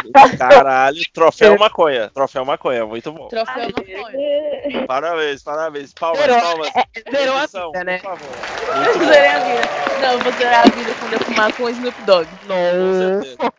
Bela, eu quero voltar numa, num ponto que você falou, que eu acho que é muito importante, porque assim, a gente, a gente cria- criadores de conteúdo tem uma, tem uma responsabilidade muito grande. E a gente tá falando com milhões de pessoas. O, a gente não sabe, a gente tira uma foto e não sabe aonde vai chegar. Então, a gente tá falando aqui com a vibe legal, com um clima legal, mas a realidade é que em nosso país a maconha é vista como uma droga, como algo evil, e, e pode parecer que aqui a gente tá querendo fazer algum tipo de apologia ou algo do gênero. Gente, não é isso. A gente tá debatendo o assunto e usando exemplos do mundo. Então tenha isso em mente. E tem um ponto que a Bela falou que eu acho que é muito importante, porque vai de conjunto. é, Isso bate com a informação que eu aprendi no bodybuilding, que é a questão do, do corpo estar pronto. É, tem- é- é muito comum, infelizmente, no- na minha perspectiva, ver uso adolescente de diversas drogas. É, tanto maconha quanto álcool e outras coisas. E o que eu aprendi no bodybuilding é que o nosso corpo, o corpo humano, ele tem fases e ele amadurece. Então, assim, durante um certo período, as coisas que você coloca dentro do corpo vão podem alterar a forma como o formato do, do produto final, que é o corpo maduro, vai ficar. E isso pode te trazer problemas. Então, é, eu sou totalmente da ideia, eu sou totalmente a favor da liberação de todas as drogas. Eu acredito que a gente, isso é uma questão de política de saúde e socialização. Então, todas têm que ser liberadas e as pessoas têm que ter a consciência de consumir aquilo ou não. E consumo de droga acima, acho que no mínimo é 21 anos a idade que a gente tá pronto. 21, 22 anos. Antes disso, meu, pensa, sei lá, não, sabe, cuidado. A não ser que o médico, algum profissional que te acompanhe, sei lá. Então a gente não tá fazendo apologia e isso é muito importante. O, o consumo da droga numa, numa idade que você não tem mecanismos para entender o que tá acontecendo pode te trazer problemas. Do mesmo jeito que você não deixa o seu filho de 4 anos andar sozinho no meio da rua. Ele não percebe porque o cérebro dele não está pronto para perceber as questões de risco, ele pode ser atropelado. A gente, eu, eu tô fazendo um disclaimer para deixar isso claro, porque não é isso, galera. A gente, tudo que a gente tá pontuando, você pode olhar aí na descrição do programa, tem links, são matérias oficiais e são casos do planeta, do mundo que a gente vive, ok? E de forma alguma é apologia. A gente tá mandando a realidade. Por mais que uma pessoa se sinta madura demais aos 16 anos, ela acredita que naquela fase ela tá madura. Ela pode até estar para a idade dela ali, mas é, existe realmente um lastro, um caminho a ser percorrido e tem realmente essa questão de idade, sim. Não existe essa maturidade. Nossa, é com 15 anos, mas tem maturidade de 30. Não, porque ainda não viveu a quantidade de dias suficiente para adquirir conhecimento suficiente para você saber o que é exatamente certo para você. Então, e a questão literalmente o corpo também, o cérebro, os setores do cérebro não estão prontos, não está desenvolvido. É literalmente isso, galera. E se você jogar algo ali que altere isso, você pode crescer com a parte. Gente, alguém aqui, quem aqui tem uma história de alguém sequelado do bairro? Vocês sabem do que eu tô falando? A de fita, de sei lá o quê. Então, Sim, todo mundo tem. Você- Vocês estavam falando algo sobre é, isso da infância e 16 anos. Eu, eu li algo sobre que quando a gente é mais novo, a gente já produz uma quantidade de canabidiol no cérebro que a gente não precisa colocar mais, sabe? Até uma fase, eu não sei qual é a idade, se é 21, 22, 3, mas é acima de 20. Eu acho que até A gente já produz isso e é, colocar mais isso, estando fumando maconha, né, e colocando CBD e THC no corpo, a gente estaria fazendo com que nosso cérebro funcionasse de uma forma extreme. Então pode bugar, sabe? Pode sequelar. Pode... Peraí, peraí, peraí. Então é por isso que a gente acha tudo maravilhoso, porque assim, a, a minha lembrança de infância é que o mundo era mais divertido. É exatamente isso. Já Caralho! já tem os canabinoides, né? E eles. E a meu, anandamida, teto tá né? cé- meu cérebro tá grudado no teto agora, galera. É. Mano do céu. Não fazia ideia disso, meu. Faz todo sentido agora. O Siddhartha, que a Fernanda estava comentando sobre, sobre ele mais cedo, ele comentou sobre isso, não foi, Fê? Me Foi. corrija se eu estiver errada. Não, foi, foi isso mesmo. Cara, esse, esse, cara que vocês tá- que vocês estão falando, Siddhartha, ele é um título que na- no, no budismo, não é isso? Que eles, que eles recebem pra. São levels, né? Que tem aí a faixa branca, a faixa Isso, mas verde. esse Ribeiro, ele é um. É que a minha Ele curiosidade. tem uma pesquisa sobre sonhos e algo do gênero, não é? e aí, é, o você tá. e ele, sim, come- ele deu uma entrevista pro Pedro Bial. Ah, sim. A minha entrevista, ou a minha entrevista, a minha curiosidade é se ele é realmente um Siddhartha ou se Siddhartha é só o nome dele. É o nome Não, dele. é o nome dele. Ah, tá. Ó, Porque Siddhartha é um título. Então, assim, Ele é um neurocientista, biólogo, neurobiólogo, professor titular, vice-diretor do Instituto do Cérebro da Universidade Federal de Rio Grande do Norte. Exerceu a função na Secretaria Brasileira da Neurociência e Comportamento no Treino de 1909, eh, de 2009 e 2011. Então era uma pessoa muito 1909 eu falar, caralho, esse cara descobriu, É, né, velho? Ah, Ele é, ele é uma referência, assim, é, de nome, né? Ele é um neurocientista mesmo, que ele estuda o cérebro, né? Então ele é realmente tem é, também... Autoridade, né? Exatamente. Tem pra falar propriedade sobre pra a- falar do que ele tá falando. Beijo, Siddhartha, vem gravar. Beijo, Siddhartha. Vem gravar um Vegancast com a Olha, gente. É, igual vegan Siddhartha. Ele é vegano já? lúcidos, né? Não sei, acho que não, mas, gente, ele é sensacional. Eu conheci ele por causa dos sonhos lúcidos, e aí, quando eu descobri que ele era também um ativista canábico, aí meu amor foi lá em cima, né? Se tem alguém que eu sou muito fã, assim, é dele. Acho ele, assim, um- um- uma pessoa sensacional, e ele não fala só da questão da cannabis, né? Ele também fala sobre, assim, que todas as drogas é, utilizadas com o seu, é, né, a sua quantidade certa, ela é benéfica para algum, algum sentido do corpo, enfim. Então ele fala também, por, exemplo, como a ayahuasca, né? Também que ajuda bastante aí, o DMT também, que na quantidade certa é benéfico. É triptomioletina, né? É isso, acho o nome da molécula lá. Meu, o, eu vi uns trabalhos com o ayahuasca. Tem, eu, é ayahuasca e santo daime, né? Parece que tem esses dois nomes. É, não, é que o santo daime ele é de cunho religioso. Eles fizeram uma religião ah. volta da ayahuasca. E a Mas ayahuasca é, é só a né? matéria em si. É, ela é mais chamânica. Eu, eu, eu consumo, gente, e, ayahuasca. E eu vi uns trabalhos de recuperação de detentos, pessoas que fizeram, assim, crimes pesados mesmo. E realmente o documentário mostra uma mudança no comportamento, como se, sei lá, trocasse o, o sistema operacional do cara, sabe? A pessoa se torna outra pessoa. também, dentro de algumas clínicas de reabilitação, eles também estão utilizando tanto a cannabis, tá? Quanto também a ayahuasca, né? Na utilização de recuperação aí do, dos seus pacientes. Teremos um Vegan Cast Ayahuasca. Aí, Com certeza. É essencial também falar, porque eu também já me curei, mas na, dentro da medicina xamânica, então eu, eu super acredito, como eu falei, a medicina é natural e eu acredito que a medicina cura. Eu, eu tenho uma teoria é, sobre, sobre essas questões de, de realidade, sonhos, sabe? Eu penso muito sobre sonhos porque eu, eu pesquiso história sobre empreendedores, empresas, personalidades, e eu vejo que esses caras eles usavam recursos que às vezes eram drogas, às vezes eram técnicas de ficar sentado, segurando algumas coisas tal. E o que parece que assim, que eles iam lá nesse, nessa nova dimensão realidade, que é o que algumas drogas promovem o acesso a gente, como se fosse uma internet de alta velocidade, de tipo fibra ótica full duplex. Não, isso foi muito nerd. Mas enfim, algo muito rápido. E, e eles usaram isso para tirar proveito e trazer coisas pra gente. Por exemplo, o Thomas Edison, ele sentava numa cadeira, ele segurava umas esferas e ele tentava cochilar. Aí, quando ele cochilava, ele soltava essas esferas de metal. Eram esferas de metal, desculpa, esqueci de falar. E o tempo entre a esfera sair da mão dele e cair no chão era o período, em teoria, que ele estava acessando esse, esse sonho. E aí ele voltava com ideias e escrevia no caderno. E, tipo, é, saber disso e hoje ter a consciência de como a gente se comunica através da dimensão do computador, da eletrônica e troca informação com o mundo inteiro, faz pensar que o mundo dos sonhos é, é como um paralelo dessa realidade. Como se a gente fosse computadores aqui sentados sozinhos, tendo experiência terrena com o nosso carro, veículo biológico, corpo tal, e gravando as coisas que a gente faz no nosso cérebro, mas aí quando a gente sonha, a gente conecta com tudo de novo. E que esses caras tiram proveito dessas entre aspas, drogas, para fazer esse acesso e trazer novas coisas pra gente do, do todo, da luz, do tudo, sei lá, do Deus, da consciência suprema, do que, do que é o tudo, onde não existe é, tempo, não existe né? realidade. Né? Eu acho que é, sei lá, parecido. Os sonhos, eles foram. Bom, eu, eu sou suspeita ver mas os sonhos, eles são também muito antigos, né? Uma técnica de cura muito antiga, assim, né? Então, realmente, eles usavam, como até a cannabis, realmente, como xamânicos, né? O churu, para acessar aí os sonhos e nos sonhos encontrar com seus mentores, seus deuses, enfim, né? É, para ter a resposta, né? Do que eles estavam procurando. Então,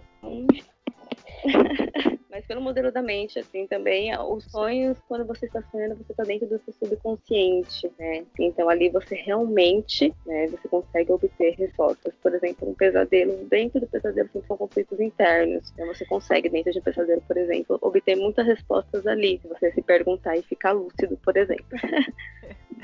Olha, eu, eu faço psicologia ao fumo, até porque eu acho que é uma questão muito individual. Eu acho, como a gente já falou aqui, tem que ter, se optar por querer, tem que saber a hora certa, a idade certa, como já foi comentado aqui pela Deus seja alombrado.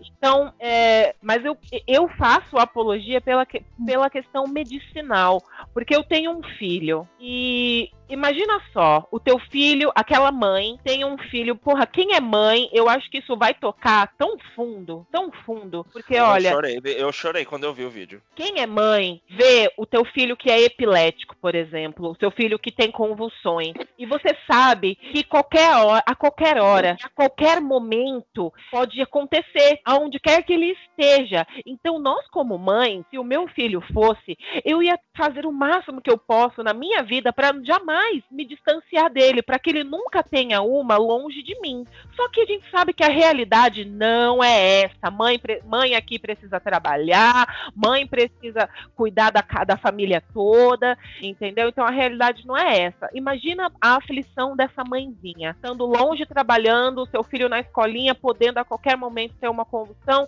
e não há remédio, não há nada no mundo que possa mudar essa condição dele, mas de repente me disseram que existe um óleo aí que faz com que meu filho tenha menos ou até que cesse essas convulsões ou qualquer que seja o problema de saúde dele, aonde o óleo de canabidiol possa curá-lo ou amenizá-lo. Você, como mãe, não daria, porque, ah, não, é maconha, não vou dar, não, tá louco que eu vou dar maconha pro meu filho? Ah, que isso, deixa meu filho convulsionar lá todo dia, que se foda. Não, certo? Então, entende? A questão medicinal, pelo amor de Deus, a liberação precisa ser o quanto antes no planeta, né? Devia ser uma lei universal. Porque para uma comentando... mãe ver um troço desse, e, e, e aí de, tem vídeos, podem procurar, gente. Tem vídeos onde a mãe dá o óleo de canabidiol para o filho que convulsiona de 3 a 20 vezes por dia. E aí o filho passa semanas e ó, eu, eu tô assumindo aqui, gente. Eu, eu tô assumindo aqui, gente. Eu era o cara babaca, tá? Ah, maconheira é tudo lixo. Eu, eu assumo, eu era. Ainda bem que eu mudei. Uh, graças a Deus. E esse vídeo, eu vi esse vídeo. Eu não sei se é o mesmo que a Flá tá, tá referindo, mas é a mesma situação. Muitos, né? É um, neném, é um nenenzinho, galera. É um bebê, gente, sabe? é ele assim, tremendo, tadinho. Você vê, ele tá tendo uma, uma reação bem difícil a mãe desesperada chorando. E, e legal da Flá comentar a plano né, pelas mães, porque assim, a, o maior conflito, a, o ativismo realmente medicinal, quem começou foi as mulheres, foram as mães, foram as cuidadoras, foram elas que foram atrás de ter a, a planchinha legalizada, ou ter o seu óleo né, regulamentado. Quem começou todo esse movimento, essa força toda, vem das mães, das cuidadoras das mulheres. Isso é bem legal. É, cara, porque só quem é mãe sabe, cara. Pelo amor de Deus, nenhuma mãe eu... aguenta o teu filho numa condição ruim de saúde. Dói demais na gente. Eu Sim. falo aqui como assumindo mesmo, sabe? Eu, como cara babaquinha que eu era, que julgava, ah, maconheiro é vagabundo, tem dread. Eu era esse cara, desculpa, gente. Foi, foi ver isso que me quebrou. Porque eu vi assim que ah, o que eu acho porque assim, tem gente que fala assim: ah, eu acho que é ok se você usar para fins medicinais, mas se fumar, não. A pessoa tá tomando café, comendo açúcar e bebendo cerveja, sabe? Então eu acho que tem que descer desse saltinho da minha droga é melhor que a sua. Não existe isso. Aliás, aliás, até existe, mas é melhor não falar agora, porque senão vai dar outra briga. E, e, perceber que essa questão vai muito além do que a gente acha que pode ou não. Tem milhões de pessoas, tem milhões de brasileiros morrendo aí por todos os anos por causa de álcool, dirigindo, é, brigando em casa, infartando, derretendo o fígado. E a gente está aqui discutindo uma planta que, cara, assim, você viu, você ouviu a lista que a gente falou de doenças que ela, que ela trata? Caiu na real sobre os problemas do dia a dia. É igual aquela corrente que você olha no Facebook e você fala, caramba, não acredito que tem um bebê que para ele viver precisa comprar um remédio de 5 mil reais. Tá lá no Facebook agora, é real. Então esse é o mundo que a gente vive. E é isso que uma mudança na nossa perspectiva, que foi o que aconteceu comigo. Eu simplesmente vi nova informação e falei, caramba, eu estava errado. Pode promover. É, é uma melhora de qualidade de vida para muita gente. A gente precisa rever o nosso consenso social desconstruir o preconceito, né? É, tanto, eu acho que tantas pessoas não estariam mortas em todas as circunstâncias se a maconha fosse descriminalizada e legalizada, tanto com saúde em relação a câncer, como você está falando, em relação. Poxa, eu conheço pessoas que têm esclerose múltipla e vivem é, numa condição saudável de vida comparado a, aos anos de vida que estariam reduzidos a ele, porque existem pessoas que têm esclerose e são datados como tipo assim, você só tem só três anos de vida, sabe? E essas pessoas que eu conheço, elas conseguem viver, elas conseguem, elas têm é, a possibilidade de ter o remédio delas através da maconha, através do óleo, sabe? Então, as dores crônicas que elas teriam são extremamente reduzidas, porque a maconha, exatamente como a gente estava falando mais cedo, tem as que são tem mais índice de CBD e as que tem mais índice de THC. A maioria das que a gente encontra hoje em dia são híbridas, então a gente consegue sim saber as que tem mais índice de THC e as que tem mais índice de CBD, mas são raras as que tem só nível de CBD. Então, independente de se você usar uma maconha que seja para índice medicinal, você também vai estar tá usando recreativamente, já que você está ingerindo THC, sabe? E por que que isso está errado? Não está errado. Ficar doidão, ficar alegre, ficar rindo, não está errado, sabe? É tirar um pouco a dor e tirar um pouco a dor emocional também. É As pessoas fazem isso o tempo todo, meu. Sabe o que acontece quando você tá chateado e você come um, uma bolacha de chocolate? Sim. Você se drogou. E quando você Exato. come a macarronada, você se drogou. E a feijoada? Se drogou, gato. É a mesma coisa, mano. Então, o café. Gente, todo mundo. Eu não vou nem falar de banco e de droga que se usa em banco, porque todo mundo já sabe. Todo mundo sabe o que eu vou falar. Mas vamos descer o degrau.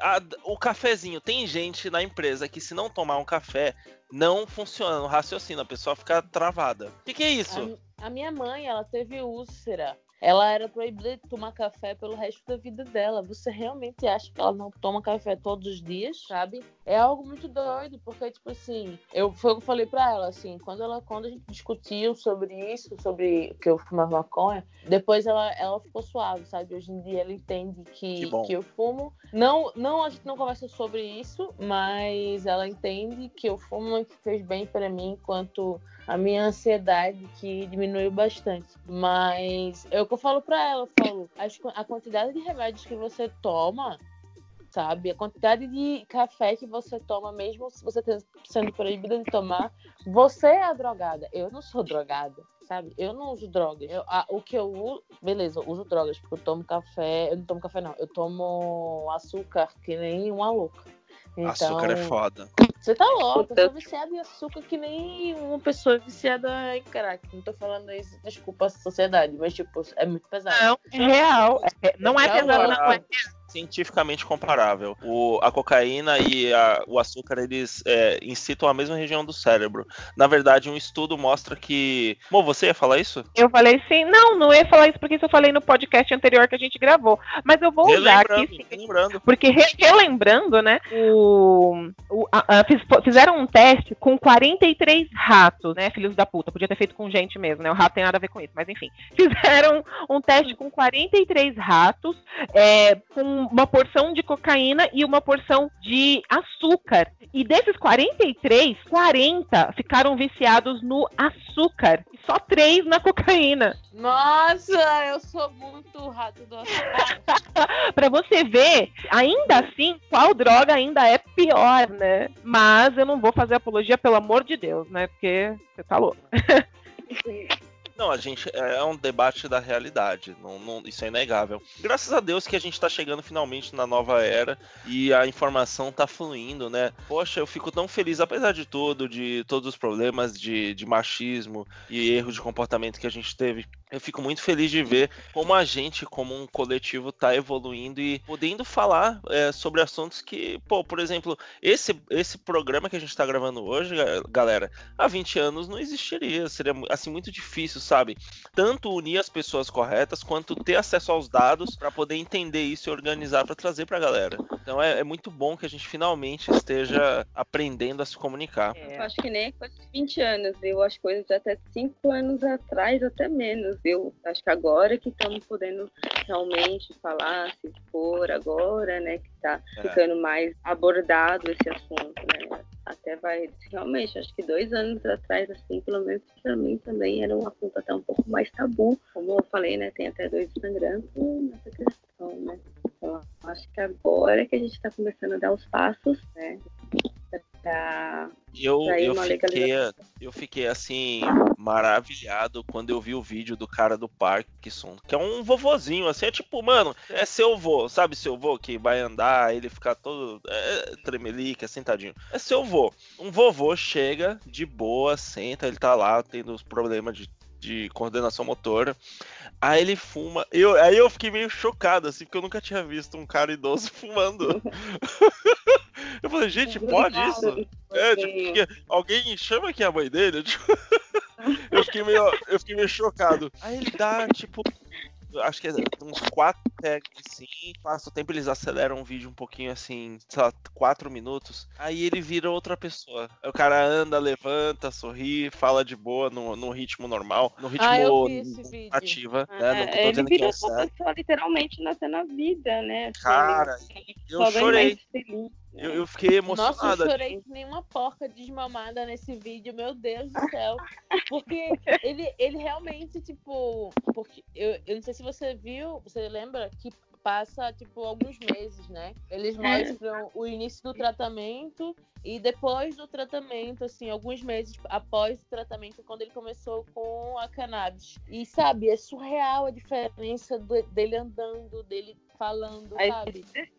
Né? É. Uma Muito coisa que eu, que eu defendo assim no meu Instagram, co- como eu, assim, como o Rafael que eu defendo, é que a gente, a gente tem que ser como os animais, né? O leão, ele é um leão até o último dia da vida dele. Ele corre, ele pula, ele faz tudo que ele faz a vida inteira. E a gente tá acostumado aqui, a gente teve esse presente de Deus, do Criador, da, da- dessa- desse corpo Divindade. maravilhoso, seja lá qual for, sem botar uma legenda, mas que fez esse corpo com, sabe, com geometria sagrada e proporções perfe- perfeitas, seguindo Golden Ratio, entre outras coisas. E a gente poderia viver bem melhor, com mobilidade, com felicidade, é, com um corpo bom, vivendo bem, levantando, dormindo bem, e a gente se destrói e coisas que estão a nosso favor, sabe, são tiradas. E eu, eu defendo isso, tipo, com muito. Com muito. Eu defendo bastante isso porque eu acho que isso é a salvação pra gente, sabe? Todo mundo pode viver muito bem, cara. É só a gente entender o básico e cuidar, do, cuidar, cuidar da nossa saúde, cuidar do que a E gente respeitar o consome. próximo, né? Exato. O ser humano complica, né?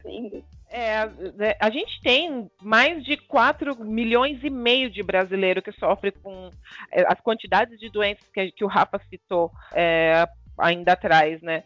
E só, mas só a gente só tem 6 6.500 pessoas, mais ou menos, cadastradas na Anvisa para importar o medicamento, que é o óleo de canabidiol, eu não sei se tem aqui no Brasil, não tem, mas tem que importar. Então, porra, 4 milhões e meio, 6.500 pessoas só estão Gente. cadastradas, né? É, é, e o é país muito tem. O país tem 200, 210 milhões, se eu não me engano, de habitantes. Pô, é nada, né? A gente não tá atingindo ninguém com isso. Exatamente. É, a gente pensar nessa questão da, do capital, teria que pensar na questão de vidas, né? E salvando vidas, na questão de humanidade, né?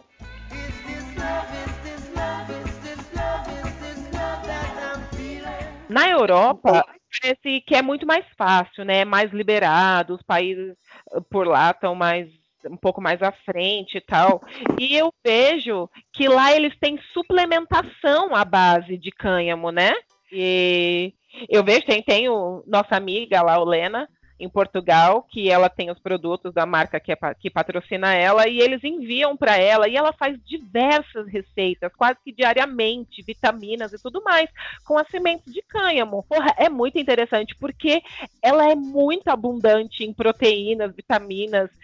Então, Sim. além de você ter benefício com ela medicinal, você ainda tem benefício alimentar, você pode se nutrir. Oh, que que é isso, gente? Eu- eu- quanto mais É. E é vegan, né? E é vegan. Beijo, Ale. proteínas que a gente precisa no dia todo, pô. De, É. de semente, sabe? De semente de maconha, a gente comendo uma colherzinha já tem É, tudo que a gente precisa e A, a galera, a maconha tem todos os aminoácidos essenciais. É isso mesmo, todos, com proteína completa, completa. E beijo, Lena, beijo, Ravi, parabéns, hein? Parabéns pelo neném. Mas é uma menininha linda. Parabéns, gente. Mais uma pegadinha aí. É, meu, realmente, assim, é, quanto mais a gente vai conversando, mais fica claro. Eu não sei, parece que a, a maconha, ela é um tipo. um- como, é, como é que se fala? Um coringa, assim, sabe? Ela é tipo uma célula tronco da realidade, é isso que eu quero dizer.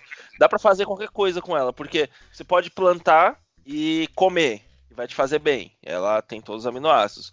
Você pode fazer é, pano, porque se fez a vela do barco que atravessou sabe lá quantos oceanos, é boa para pano. Você pode usar para problemas é, de deficiência física, deficiência neurológica, é, danos neurológicos. É, é, tanta coisa que, tipo, meu, não. Assim, não tem. É, é, não faz sentido isso ser proibido. Não faz sentido nenhum. Exatamente. é igual a proibir em água. Meu, e ela é, é, tão completa que ela ajuda no combate do colesterol alto, de asma, sinusite, artrite, traqueite e doenças cardiovasculares. E inacreditável. E dá até para fazer tofu de cânhamo. Hum, que delícia, me querer. Sensacional, gente. Vocês não têm noção que eu quero muito fazer. E a, a, a, Gente, gente, uma dúvida aqui, por favor, por favor, vamos ajudar o pessoal que tá ouvindo. Vocês têm canal no YouTube? E aí? Porque o pessoal eh, tá ouvindo tudo isso aqui vai querer ver essas paradas, né? E aí, tem canal? Já estão planejando? Planejamento de um canal sim, mas por enquanto é só Instagram mesmo, que tem que eu posto, às vezes no IGTV, né? Ou nos stories mesmo. É, eu também. Fala, fala, seu Insta... fala o Instagram de vocês. Meu Instagram é arroba plant base, ah, é underline based. Mas só, só de colocar plant based weed, a base de plantas e maconha. Ah. então, plant based weed. Eu tô só no Instagram, que é o Deus Seja Alombrado, que é muito engraçado, né? Porque eu tô morando aqui em São Paulo agora e poucas pessoas usam a palavra alombrado como algo muito comum. E algumas pessoas já chegaram a me perguntar, ah, o que é alombrado? Quando a gente fuma muito, quando a gente fuma muito, e tá assim, com o olho bem fechadinho, a gente tá alombrado. Oxi. Tá na brisa, né? Tem umas Tá diferenças, chapado. né? Chapado. eu acho que aqui em São Paulo o que mais se usa é brisa, né? Ah, ficou na brisa, É, tá na é outra chapado também, né? Eu achei Várias gírias que não se usam aqui em São Paulo, que se usa muito em Recife. E aí eu só fico prestando atenção e fico, caramba, é sério que vocês usam isso pra falar disso? É muito estranho. assim. Quando eu cheguei aqui, eu cheguei aqui em 2000 e vim de Salvador, né? Aí o... eu não sabia que eu morava num bairro, num bairro assim legal de São Vicente. Eu não sabia disso. E o pessoal ficava falando pra mim que eu era playboy. E aí eu, tipo, playboy? Eu... Por que, que a revista a revista de mulher pelada, por que que tá me chamando? Eu não entendia, cara. Falei, que porra é essa? Não faz sentido nenhum me chamar de Playboy, eu não entendia. É muito estranho esse bagulho de, de gíria, né, local. A gente fala umas coisas muito estranhas e é assim, onde você tá, a pessoa acha que a gíria dela é o melhor negócio, é a melhor coisa do mundo e que a da pessoa é estranha. E aí você vai pra outro lugar e aí assim, fica um tretando com o outro esses bagulho. É muito louco. É, eu sei o que é isso. Eu, eu vindo de Recife, eu sofri muita xenofobia aqui em São Paulo. Tamo junto. E, e principalmente quando você fala, ah, é biscoito, não bolacha. Nossa, eu fico, é. galera, é o seguinte, a gente vai conversar sobre isso, eu vou pegar a embalagem e vou esfregar na sua cara. Porque na embalagem tem escrito biscoito. Então, biscoito. Essa é a treta Rio-São Paulo. Eu não sabia que essa treta também chegava lá em não. gente. Tem várias tretas, mano. Tem um monte. É, Não, e assim, todo mundo acha que o senhor é tá certo.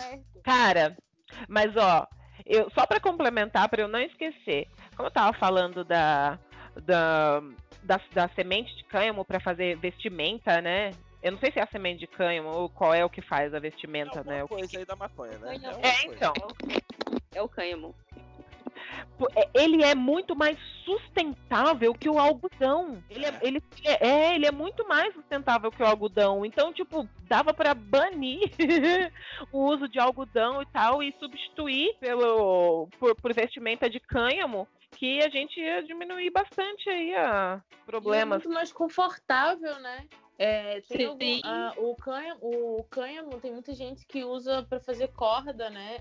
Hoje a gente pode comprar cordas de cânhamo no mercado. A gente só não tem noção disso, mas dá para fazer isso. E, Mais uma por dúvida. exemplo, Eu, eu tenho uma dúvida. Acorda!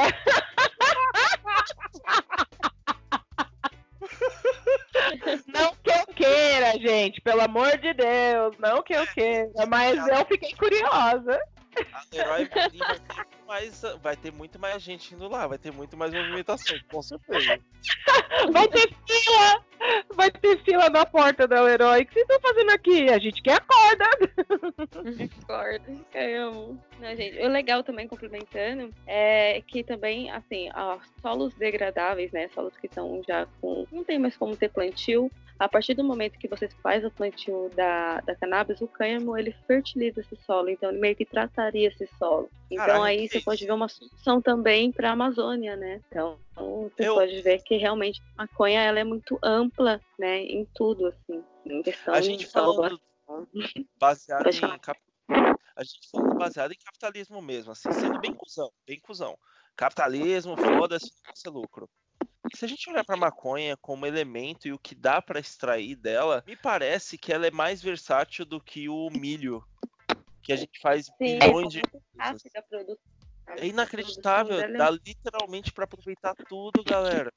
Cara, mas além, Tudo. e além dela ser mais versátil que o milho, ela também é, é- ela tem mais, é, é, como que eu posso dizer, conteúdo, não é conteúdo, mas mais aminoácidos, mais proteínas, mais benefícios que o milho, porque o milho em si, ele não é um alimento super, ele não é um super alimento. E pelo que a gente está vendo aqui, né, resumindo tudo que nós falamos, o, a, a maconha, ela é um super alimento. Se ela não está na lista do super alimento, ela devia estar, porque ela tem várias propriedades, né? Definitivamente.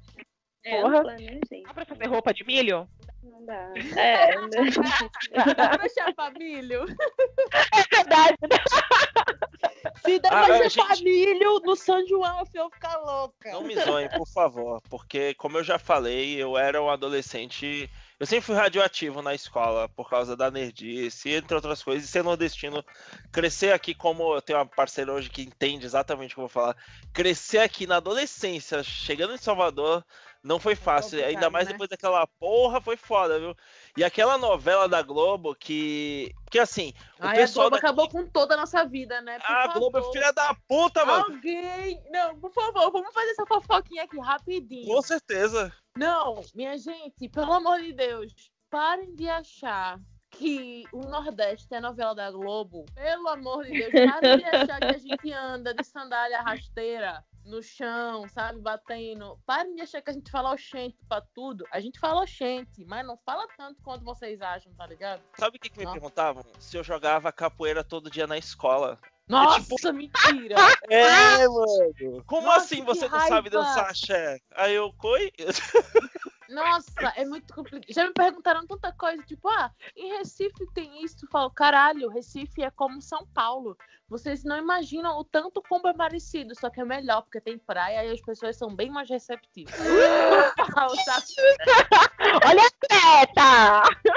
Mas pelo eu- menos eu conheci pessoas legais aqui, incríveis, Não que foram mas a maioria deles. Foda. E assim, eu cheguei, como eu cheguei na adolescência e eu era. Eu até postei isso recentemente. Eu era muito magrinho, gente. Eu tinha já 1,84m, mas eu pesava 62 quilos. Era muito. Por exemplo, hoje eu.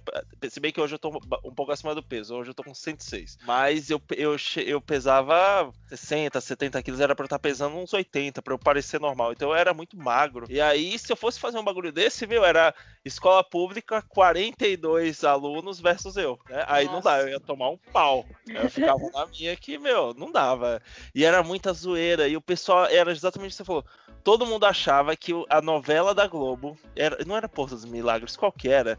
Que tinha Greenville. Lembra? Que novela era essa? Salgadinho. É, essa Stop. Era, eu acho que era essa aí. Mano, eles achavam que todo mundo no Nordeste falava igual aquela novela. E aí era aloprado durante o Ai, irrita colegial. muito. Nossa, era foda. E não tinha ninguém, eu não tinha nenhum amigo, não tinha ninguém, porque eu tinha mudado de cidade e eu vim sozinho. Tipo, tchau, Salvador. Peguei minha mala, subi no, no avião e vim embora, sozinho. Aí foi, foi foda. foi foda. Foi um É, com- pra mim, pra mim foi bem complicado, assim, chegar. Porque, assim, eu já tinha vindo pra São Paulo antes, que foi quando eu conheci a Fê, e tinha sido super incrível, sabe? Só que aí, quando eu vim pra morar, foi. Eu comecei a ver bastante diferença, porque eu não conhecia pessoas tanto quanto eu conhecia em Recife, né? Óbvio. E a Fê tinha. A pessoa que eu me conhecia, que eu conhecia, que era Fê, tinha, tá morando longe, que era longe de onde eu moro aqui, na zona sul de São Paulo. E tem outra amiga nossa também, a Naira, e ela tava pra ter um filho, e aí eu fiquei tipo, nossa, tá, tô em São Paulo, não conheço ninguém, e minhas amigas estão longe, o que é que eu faço, sabe? E aí eu comecei a conhecer pessoas em aplicativos, no, no Instagram. Porque como eu tenho o Deus de Alombrado, eu comecei a colocar adesivos do Deus de Alombrado na rua, na Avenida Paulista, é, sei lá, em Pinheiro. E, aí- e aí as pessoas viam e seguiam. E aí acabou que eu comecei a conhecer pessoas pelo Deus de Alombrado também. Inclusive um avião Avião aí. passando agora. Eu, eu- nossa, a experiência de É morar no aeroporto de São Paulo é incrível. Nossa, louco. É o avião da FAB, é o avião da FAB. É. Mas é isso. Bolsonaro, E dá tchauzinho. agora foi- Eu tô morando aqui tem, tem acho que seis meses. Seis meses. Bem-vinda, seja bem-vinda. E tô, tô, tô, tô tentando me acostumar ainda com esse frio, que é frio, é calor, é frio, é calor. Ó, Mas ainda não tá frio, viu? Ainda É. não bateu. Eu tô aqui há 20 anos e eu vou te falar, e eu, eu sou um cara que eu sempre observei muito o clima. O clima de São Paulo nos últimos seis anos, ele tá meio loucaço, assim. O inverno não é muito inverno, o verão é meio estranho, ficar frio às vezes. Tá muito louco, que nem hoje, ó. Hoje era pra estar um frio inacreditável e tá de boa. A gente tá no final de julho, era pra gente estar usando, tipo, vários casacos e. Ô, minha Eu- gente, ainda bem que não tá acontecendo isso, viu? Porque eu não tenho casaco pra isso, não. Eu cheguei aqui em São Paulo, eu não tinha um casaco, vocês acreditam? Eu vim, porque assim, eu vim do Uruguai, a minha história é a seguinte: eu vim do Uruguai, eu tinha uma, marca- uma passagem marca, é, comprada para Recife e a escala era em São Paulo. E aí eu resolvi ficar na escala mesmo, porque a vida é isso. E aí eu comecei o mochilão de ir para casa de várias pessoas, né? Pessoas que me receberam, que foram super legais comigo e me, me colocaram num teto. Mas eu não tinha um casaco. E aí as minhas amigas falavam assim, Constância, veja só, é, você não vai sobreviver. Você precisa de um casaco. E eu fico, galera, eu não tava pronta pra ficar aqui. Eu tinha passagem comprada pra Recife. Não tava pronta. E aí minha mãe começou a, tipo, meu Deus, você vai morrer de frio, minha mãe vai morrer de frio. E aí eu comecei a. Eu ganhei, minhas amigas me deram casacos, minha mãe me mandava pelos correios alguns casacos que tinha lá em Recife meu. Porque eu não tava preparada. De jeito nenhum. Mas tô tentando sobreviver.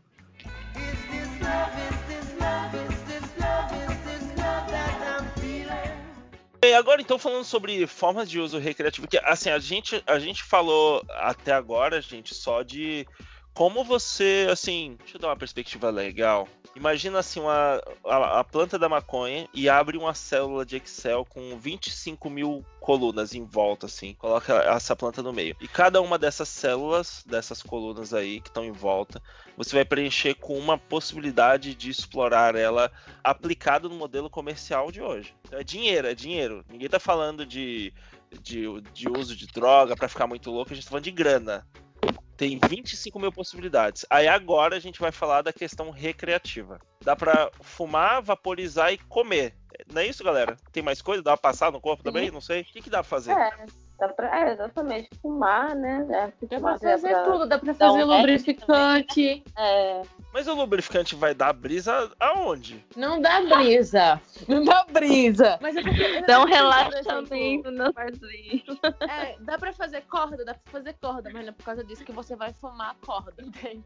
É porque, assim, nem todas as coisas que são feitas de maconha dão brisa. Mas como é, por exemplo, dá pra, vai dar pra ter hidratante e dá pra ter lubrificante. Provavelmente essa, esses itens que são para o corpo, pode ser que haja uma, um relaxamento muscular naquela área, entende? É, por não conta só da lubrifica, né? como relaxa, como haja realmente medicinal ali naquela área. Então, peraí, galera, ó. ó. Como chapachana, né?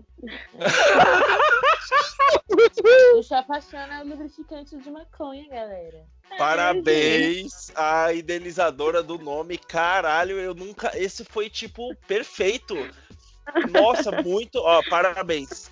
Que, que case. Que marketing, que belo marketing usado pro bom, pro bem, né? Tá vendo? Eu não falei do marketing bom e o marketing ruim. Não, Então, gente, peraí, peraí, peraí. Vamos explicar um pouco mais aí, porque assim, eu, eu também. Assim, eu sei que o homem, ele é babaca no mundo, a gente é machista, um monte de merda, né? A gente é um monte de merda. E eu tô tentando, assim, a- Verdade. eu tô tentando ajudar a gente a melhorar, porque eu percebi que quando a gente melhora, a gente passa a somar um pouco. E é legal quando o cara. Então, assim, vamos ajudar os caras que são quadradão, obtuso, radioativo, estranho, a entender como podem fazer as coisas melhor, né? Então, fala sobre esse, esse produto, explica como ele funciona, vocês, o que vocês souberem, só pra gente. Me... Fala mesmo de boa, porque eu não até sei, talvez. Porque, até porque eu tô me interessando, eu já tô começando a encontrar um jeito de que eu posso jogar na minha vida, de alguma forma, a maconha. Ai, eu queria usar que é um apaixonar. aí, gente? Se alguma loja que estiver me ouvindo, por favor, me patrocine. Opa, todo mundo, viu? Viu, lojinha? Tô- é tô- eu, eu dou um feed- eu dou um feedback, viu, pra vocês. Se, se, bom, como é que foi. É tipo É. um creme que você pega, assim, aí passa Não, lá e. ele é um óleo, e esse óleo é um óleo estimulante, né? Muito na, é, ele é vegano, gente. Na maioria, assim, pelo menos todos os que eu vi até hoje são na base de óleos ou óleos de coco. Então isso é bem legal também. E pelo menos os que eu conheci são, são vegan, né? E ele é antibacteri- antibactericidiano, fungicida, fungicida, desculpa. ele também ajuda no pH, tá? Ele nos regula o pH da mulher, então isso é bem legal. Então, além dele ter esse benefício da, né, da- do prazer, né, ele também tem um benefício daí medicinal também nessa questão do lubrificante. Eu recomendo, ele também ajuda na cólica, viu? É, dependendo, você passando um pouquinho na, na barriga, o próprio lubrificante mesmo, ele acaba ajudando. Gente, eu preciso disso agora. Ó, Alguém me tô- dá. Já encontrei mais um jeito de usar a Lente maconha na minha vida, gente. Não, também. pera, tô precisada. maconha é tão boa e ninguém. Nossa, tá vendo aí? Era pra ser distribuído, Gente, ó, não era nem pra ser Eu tô com a. Eu tô Que com a dá no Bíblia aqui. postinho de saúde. Eu tô com a É. Bíblia aqui. Gente, eu tô com a E ele Bíblia é melhor aqui. do que é, esses outros lubrificantes, né? Que, enfim, tem bases que pode realmente aí, sem contar que vem de indústrias aí que testam animais, mas com base também animal, ou não- nessa questão também de não ser tão saudável aí pra região genitária da mulher, né? Então ele, é- ele é só Gente, eu tô, eu, tô, eu tô com a Bíblia aqui na mão e eu tô lendo aqui sobre a criação, né? O, quando Deus fez a terra tudo mais. E assim, eu tô analisando todo esse cenário de tudo que a gente viu, da perspectiva histórica, da, da, da perspectiva real, é, empírica, né? E assim, é, é isso mesmo. Então, porque, ó, assim, a vamos lá, ó, dentro do, do, do domo ou do planeta Terra redondo, eu não sei. Eu quero falar com todo mundo, galera.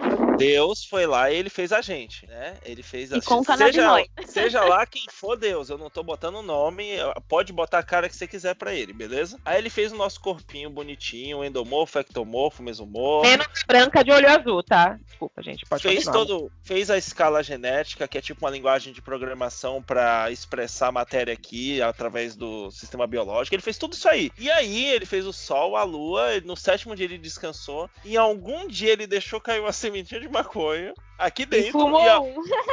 e aproveitando, ele fez o nosso corpo inteiro com receptores para isso. É sério isso? É, Eu- é inacreditável. É, parece que Deus fumou um, ficou chapado e falou: Nossa, vou fazer uns humanos aqui pra ver se. A sua imagem de semelhança, né?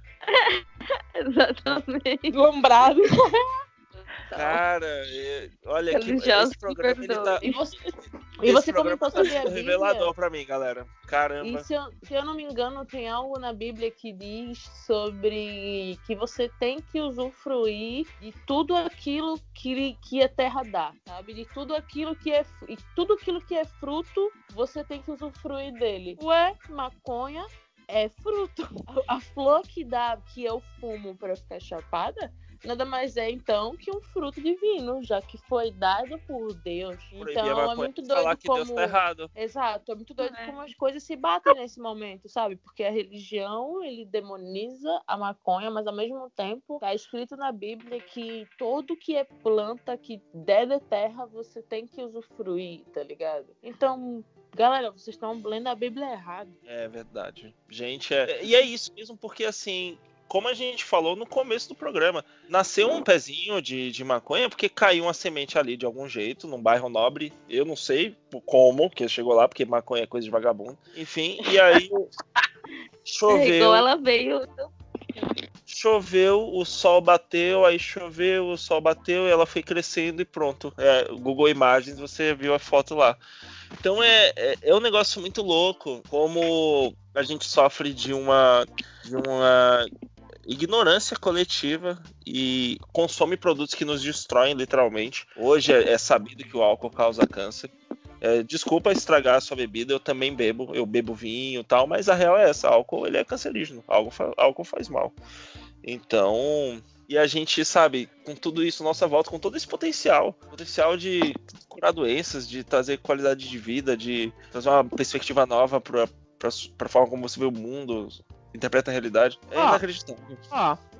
Mas assim, vamos lá, uma uma coisa que me ocorreu. Fumar em si, o ato de fumar, eu sempre demonizei, minha família sabe, eu passo mó mal, assim, com cigarro e tal, tipo, me dá tontura. E aí, tipo, o ato de fumar não é saudável, por quê? Porque você vai tá, você tá ingerindo ali um papel, porque tá envolto, e aquele papel vai, né, parar lá no teu pulmão, porque você vai puxar, prender e tal. E aí, ah, não sei, tem filtro, sem filtro, é papel e fumaça no pulmão, de- da forma que seja, não faz bem. E aí, ah, existem outras maneiras mais saudáveis até para o pulmão mesmo, eh, de, se, de se utilizar a maconha, né? Você, quem, as meninas têm mais experiência, quais são elas? Eu acho que Tão vaporizar é uma delas, né? É uma das que mais não causa danos pra gente, porque ele não faz o processo de carboxilação, eu acho que assim fala, do da maconha, que no caso é queimar ela e fazer o processo que é a fumaça, que vai as toxinas pra garganta da gente, principalmente se tiver sempre inteira, né? O nosso beck.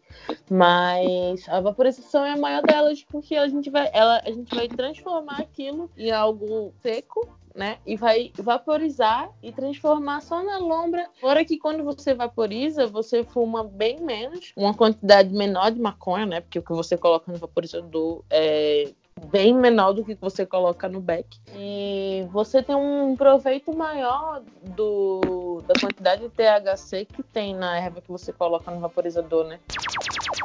Ele, o vaporizador também tem essa, a- o benefício que ele tem uma temperatura certa que ele vai ativar um certo tipo de terpeno, né, da, da cannabis. Então isso também é legal, porque aí também ela ativa a- o, o THC, ou o terpeno certo, para ir Ah. tá ativando essa Gente, maneira certa. Então é Então, Então, O que, que é um vaporizador? um- é um.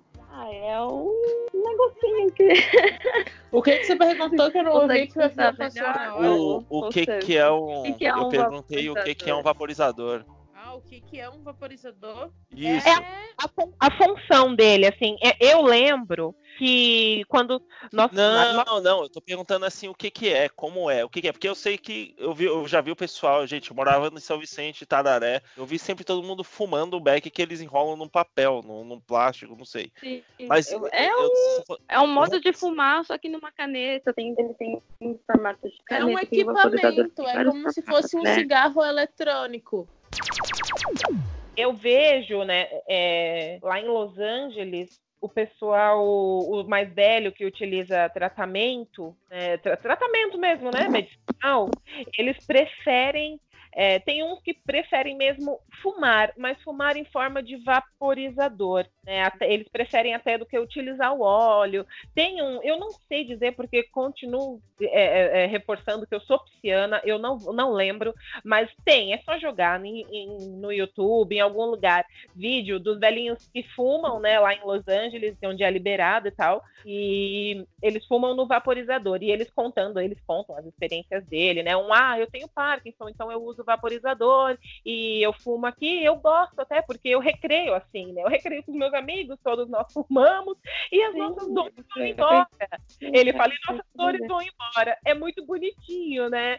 E, e aí eu vi, né? Eu vi como era o vaporizador, eu vi eles fumando. Eu vi um o vaporizador que eles utilizavam era um diferente desse da caneta.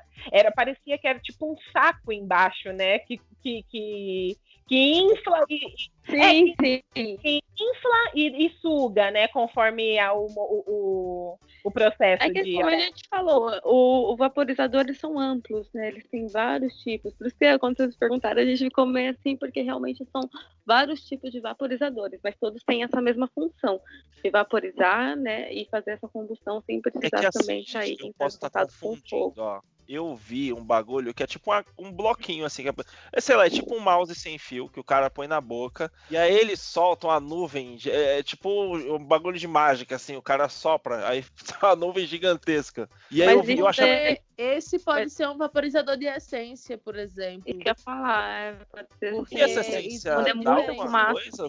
Ou é Não. só esse cheiro? É só uma essência. Não, é só uma essência. É só uma essência, é como você tá fumando perfume.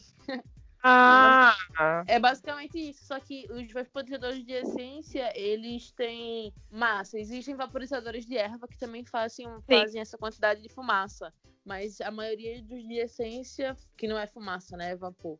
Mas, porque senão os, a galera pró vaporizador vai dizer que tô errado. Mas, Eu, é, é, eu tenho uma canetinha de que, é- que assim que eu passei até quando eu fui para Europa, eu viajei com ela porque realmente ela passou como esses cigarros eletrônicos, né, cigarro de essência. Mas ela era um óleo só que de THC, né? Ele continha 90% de THC. E aí foi um jeito que eu consegui fumar pela Europa sem precisar me preocupar aí, né? de ser pega. Mas tem esses tipos também de vaporizadores que são parecidos. Mas na maioria dos vídeos que as pessoas veem, as pessoas fazendo, sei lá, é, é, várias performances, né, com a fumaça até, na maioria esses são é, cigarros de essência. Mas tem esses outros aí também, dessas canetinhas, né? E tem um bong também, que é uma forma que a gente fuma também. Eu acho que o Bong eu já vi nos filmes de comédia, que é tipo um copão assim, um negócio grandão que você põe a boca, É, né? uma- é um tubo de vidro, né? Que na maioria ele vai água ou vai gelo também, que isso ajuda bastante a resfriar a fumaça e prejudicar é, e ser menos prejudicial, né? Uma redução de danos aí, que ajuda bastante. É, porque resfria a fumaça, né? A partir do momento que ela passa pela água, existem duas coisas que passam que ficam ali, que são as toxinas, que iriam diretamente para sua boca, se você estivesse fumando um baseado sem piteira, e a- o resfriamento, porque, por exemplo, você falou que parece um copão, quanto maior for o, o tamanho do bong, né, a, a distância da, de onde está a erva para onde está a sua boca, mais tempo chegar na sua boca, consequentemente, mais tempo ela leva resfriando. Então, a fumaça que É. chega na sua boca, ela é mais fria e menos danosa para sua saúde e para sua garganta. O dos eu, eu lembro de uns filmes, eh, era filme dos anos 90, assim, né? E mostrava a galera que era todo. Não, o Tic Chong é mais antigo, eu acho que eles são anos 60, 70. É, eram os filmes assim de adolescente e, tipo, eles tinham um bong numa fraternidade. E aí esse bong era um, era um bong grande, tão grande que eles ficavam de pé. É tipo um cara de pé e colocava a boca do- e os outros Sim. acendiam lá embaixo, saca? E aí o É, cara, meu, depois que ele fumava, ele caía no chão na hora, assim, era tipo uma porrada. É, eu que já é vi isso? esses bongs, eu queria fumar num desses, deve ser incrível. É, eu- é a outra forma também, que entra também dentro dessa questão do bong, são o, dar um, os bongos de Deb, né? De fumar extrações, né? Como PHO, Rosin, né? E são Como outros assim? tipos de. São, são extrações feitas da cannabis. né? Tem vários tipos de extrações, como rachixe também, por exemplo, né? Mas nessa questão, você tem uma extração que vira um óleo e você tem um bong especial para fumar ele, né? E ele também é uma forma de estar se fumando. Ele é um, e ele o- o- as extrações elas sempre são realmente mais concentradas, né? Então, quanto numa bud você encontra, vai, de 15 a 25% de THC, numa extração você vai achar de 80, 90% até aí na, na questão do THC. Então, também é uma Peraí. forma de fumar. Então, assim, só pra ver se eu entendi, é, se eu consigo acompanhar o raciocínio. É, se a gente pegar a maconha na perspectiva de droga recreativa e aplicar uma, um sistema de refinaria dela para extrair pro- subprodutos em outras densidades, você consegue tirar outros tipos de droga dela, que, que, assim, droga na perspectiva de causar um barato diferente? Outro É tipo isso? de droga É. que droga na maconha. É, é outro tipo de medicina, é, é outro tipo de É outro medicina, tipo na de verdade, né? Porque tipo assim, fumar. é, porque Isso, desculpa, desculpa, errei. a- é. a, é, o- a extração, por exemplo, o- é legal você fumar num bong mesmo de Deb nessa questão porque ele já tem uma temperatura certa, sabe? Pra realmente na que entra na mesma coisa do vape. né, dos vaporizadores. Então tem uma temperatura certa para ativar os temperos certos daquele óleo e ter realmente ali os benefícios da, da maconha também medicinal, né? Então, se a pessoa quer alguma coisa, tipo, fumar um deb para tipo, tirar uma depressão ou uma ansiedade. Então tem ali os seus princípios certos, mas dá também para se fumar assim de extrações, né? Que a gente chama de dar um deb, né? E, e assim, é um consenso então que a melhor forma de absorver ele de forma gasosa é a vaporização mesmo, né, gente? É, é isso. É, eu acho que a maior, a maior redução de danos, né? Tem outros modos também de redução de danos, que é colocar uma pinteira mais longa, né? É, enfim, lavar o prensado, né? Porque a gente tem um acesso a uma maconha muito é, de uma maneira que ela vem de uma forma muito suja, né? Então é aconselhável lavar o prensado, né? Enfim, a gente tem uma série aí de redução de danos também que pode ajudar a melhorar aí a estar tá utilizando a cannabis recreativa. Vocês têm esses conteúdos de como fazer essas. Esse, limpar, esse tipo de coisa, essa conscientização, porque, assim, a, gente, a realidade é que no, no, no Brasil o consumo é alto. Uh, como eu falei, eu me surpreendi no meio do bodybuilding da musculação ter usuário de maconha, eu achei que não, não teria. Tem. E quando eu era adolescente também eu surfava lá em São Vicente. E assim, muitos surfistas fumavam maconha. Então eu percebi ao longo da minha vida que é algo muito mais comum do que eu imaginava. E independente do que a gente acha sobre essa questão, as pessoas vão usar. E se a pessoa puder fazer um uso melhor disso, da melhor forma, né, a reduzir danos como foi pontuado, é melhor para todo mundo, né? Porque a saúde da população, gente, quando a gente vive em sociedade, a saúde da população afeta todo mundo. Então, se você vive num país que a população é muito doente, parte dos recursos vão ter que ser colocados nisso para remediar essa questão. E isso também quer dizer sofrimento para as pessoas, que é desnecessário porque a gente tem informação hoje, né? É, e não só, se a gente conseguir uma regulamentação, a gente consegue falar mais sobre o uso adulto e alertar mais os nossos adolescentes, né, as nossas crianças, então a gente consegue falar mais amplamente, abertamente. E também a gente tem aí uma guerra às drogas, tipo, é um, ver, é uma forma também de vencer, né, porque hoje em dia o, a, o maior consumo na questão dentro do tráfico é a cannabis, né, então se tu pensa, se você regulamenta isso, você quebra ali o tráfico, né, então você vê que, é, e, e acaba realmente não contribuindo com, com essa coisa da morte, então você consegue ter realmente o seu pé de uma forma honesta e de uma forma tranquila, sabe? Sem precisar também aí estar tá colaborando com, com essa coisa do tráfico mesmo e a guerra, entendeu? Então é só benefício seria, né? Essa questão da regulamentação e legalização. É pena que o tráfico é controlado pelas milícias, né?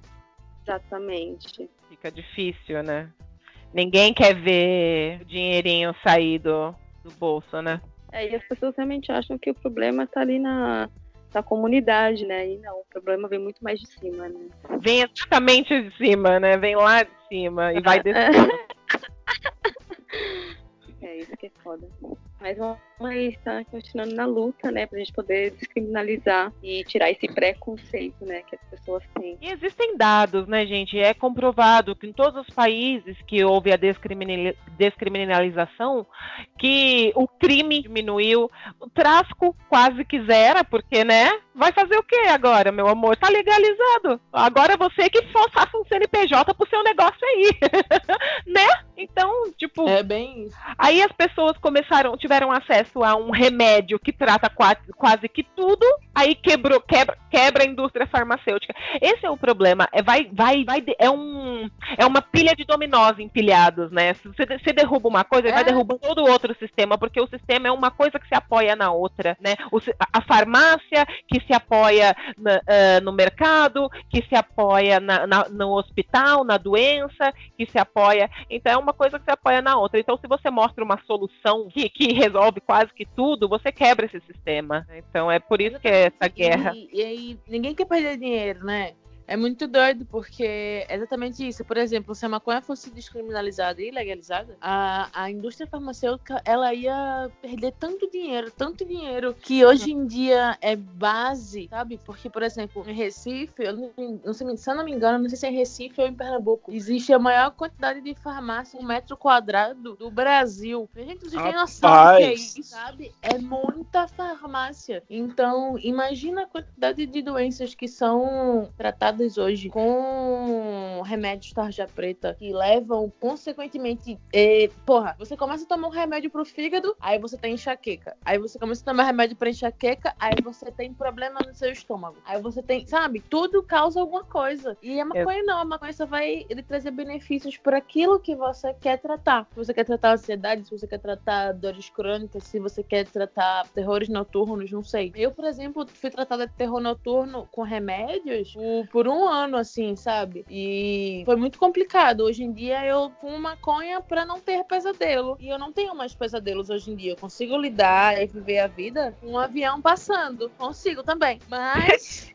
fora isso, é, ela me ajudou muito, sabe, a conseguir dormir melhor. Sempre quando eu tô muito ansiosa, eu gosto de fumar um para conseguir colocar meus pensamentos em ordem, sabe? E conseguir não não surtar, simplesmente surtar, enlouquecer por causa disso. E não ter que tomar remédio, porque como eu era, eu era hipocondríaca antes de começar a fumar maconha, e aí eu tomava muitos remédios por dia desnecessariamente. Acontece que hoje em dia eu penso antes de tomar remédio, eu penso do que eu preciso, se, hum, será que fumar um vai, vai me deixar melhor com isso? Será que, sabe? É, é, é sobre isso, é sobre a cura, não é sobre é, uma coisa ruim, sabe? Porque não é ruim, é bom pra muita gente, muita gente tá sendo curada de muitas doenças com isso. E, porra, Sistema, né? Quebra o sistema. tem que legalizar.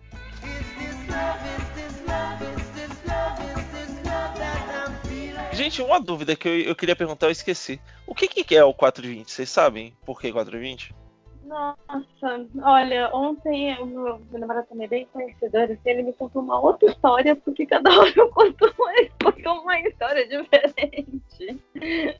Cada Mas um conta, uma história fica- diferente. né? É, nossa, cada hora eu vejo assim.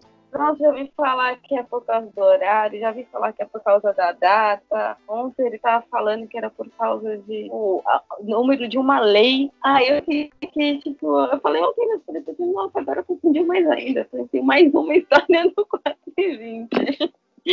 Porque certeza que tem realmente várias, várias, né, é, várias versões aí. É, a versão que Mas- eu conheço é a versão dos estudantes de, dos estudantes de medicina, enfim, estudantes dos Estados Unidos, que eles marcavam de fumar maconha às 4h20 da manhã. Quando. Não sei porquê, às 4h20 da manhã. Mas é escondido de todo mundo, não sei. É a única Ah, versão que eu deve ser porque tá todo mundo dormindo, tá né? vendo? essa hora. Essa Deve é outra história conta assim que eles contam. Todo mundo sabe uma história, né? Ai, todo mundo tem uma história, então não sei qual que é, gente, a real. Falando agora, origem. galera, é, um pouco mais sobre lei, né? Até porque no nosso país aqui, diferente dos outros que a gente citou, é, maconha ela, ela é vista como droga, assim. Eu até eu me referi erroneamente a maconha, desculpa, a gente é uma planta. Eu acabei falando droga, subproduto de droga e não é justo falar assim, mas é por causa da cultura, né? E ela, pelo que eu entendi, aqui a gente tem uma lei, é a lei número número 6.000 e- 6.368 de 1976. Então é uma lei bastante antiga, né? Precisava de uma reforma aí. É, Essa, isso é a data de quando foi aprovada a lei de fiscalização de entorpecentes. Bem próximo aí, né? Bem alinhado com o que? Ditadura no Brasil, movimento hippie, anos 60, 70. É, foi quando começou a nova expressão né, de cultura na sociedade, bem, tá bem alinhada assim, com uma repressão. Então vamos lá, o presidente da República dos Estados Unidos do Brasil, usando das atribuições que lhe são conferidas pelo artigo 180 da Constituição de no- 10 de novembro de 37, gente, várias reformas, hein? Considerando que se torna necessário dotar o país de uma legislação capaz de regular eficientemente a fiscalização de entorpecentes, considerando que é igualmente necessário que a legislação brasileira, este- brasileira esteja de acordo com as mais recentes convenções sobre a matéria, resolve decretar a seguinte lei de fiscalização de entorpecentes vai ser assinada por todos os ministros de Estado. São considerados entorpecentes para fins desta lei e outras aplicáveis às seguintes subs- substâncias. Aí, gente, agora atenção a- ao nome de tudo que eu vou falar, tá? Você vê como isso, como tá assim um grande bolo de mistura e tá tudo sendo considerado como a mesma coisa. Vamos lá, então. Ópio bruto, ópio medicinal e suas preparações, exceto elis, elixir peregórico e pó de Dover, que eu não sei o que é isso, morfina, e suas preparações, diacetilmorfina, diamorfina, que é heroína e suas preparações, de hidromorfina e seus sais, de hidrocodeinona e seus sais. Isso deve ser remédio, a gente sabe que tem um monte de remédio aí que dá. famosa codeína. Não conheço, você conhece? Conheço, mas mediamente, não tanto quanto os meus amigos.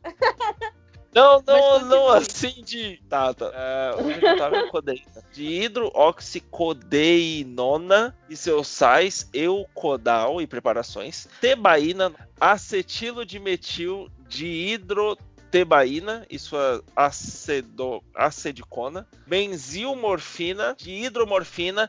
N-oro. Nossa, essa é difícil. hein? N-orimorfina. ah, compostos N-osimorfínicos, folhas de coca e suas preparações, a cocaína e suas preparações, a cegônia e suas preparações, o cânhamo, cannabis sativa e variedade índica maconha, meconha, dimba, liamba e outras denominações vulgares, e as preparações com o equivalente de morfina superior a 0,20 grama por cento ou em cocaína superior a 0,10 grama por cento.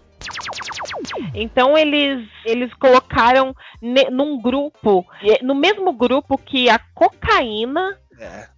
uma, uma erva, uma, uma folha, como a- uma planta como a grama, que simplesmente nasceu porque nasceu, porque é da natureza, né? Existe Gente, porque ó, existe. o link para essa informação da lei tá no post, tá? Você pode clicar lá e você vai ver. Isso é, é- eu peguei essa informação do planalto.gov.br. Então é, é assim que o nosso país hoje vê essa a planta, é uma planta, né, gente? É uma isso planta. é desde 1937 até hoje. Até hoje. Não, não, não, peraí, amor. A lei é de 76, baseada na Constituição, que é um outro grupo de regras masters, que é de 37. Hum, tá certo.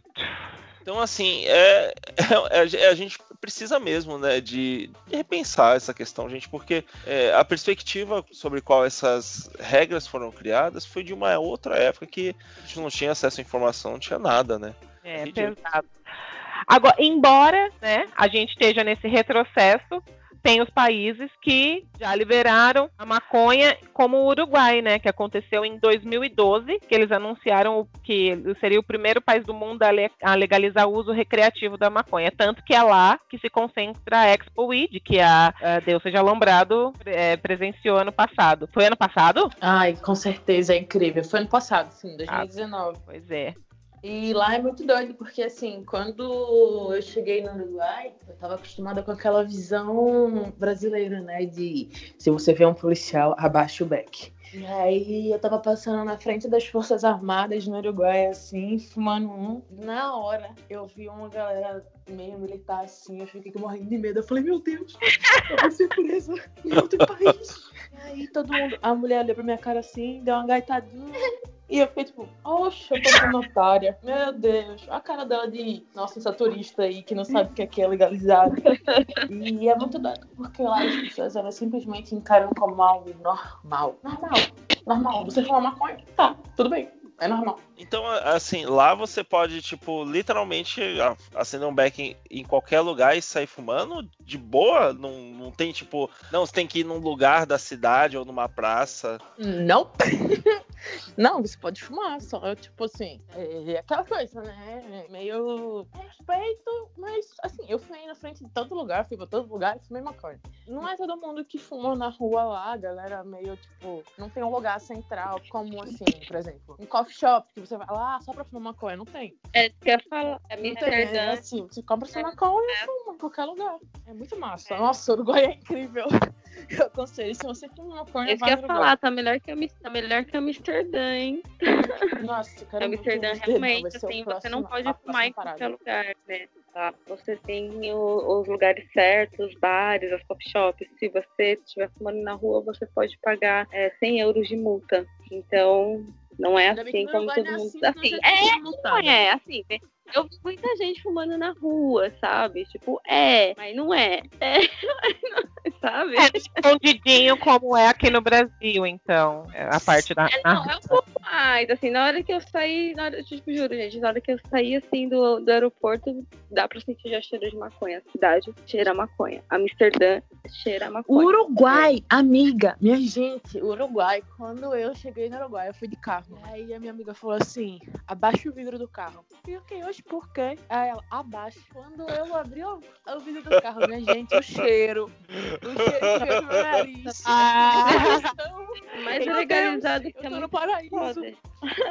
pra lá antes da, eu fui pra lá antes da, da legalização. Era 2010, então não tinha. Não tinha cheiro Nossa. de não tinha cheiro, não.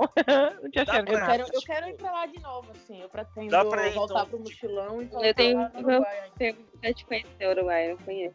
Dá pra ir de boa, tipo, pega o carro, enche bastante gasolina e vai embora e passa com RG pra lá? Não precisa de visto, nada? Não, amor, nós temos o passaporte Mercosul. Exato. Não, eu sei, mas eu tô perguntando. Não, o que eu quero dizer assim é pra. Seu passaporte pessoas- lá vale como seu RG. Não, o que eu tô perguntando é assim, as pessoas estão ouvindo aqui e elas não sabem se tem passaporte. O que eu quero saber é assim, tem país que você não precisa de passaporte. Apresenta o RG bra- brasileiro e entra, não precisa de passaporte. Lá, é Lá assim. Sim, sim.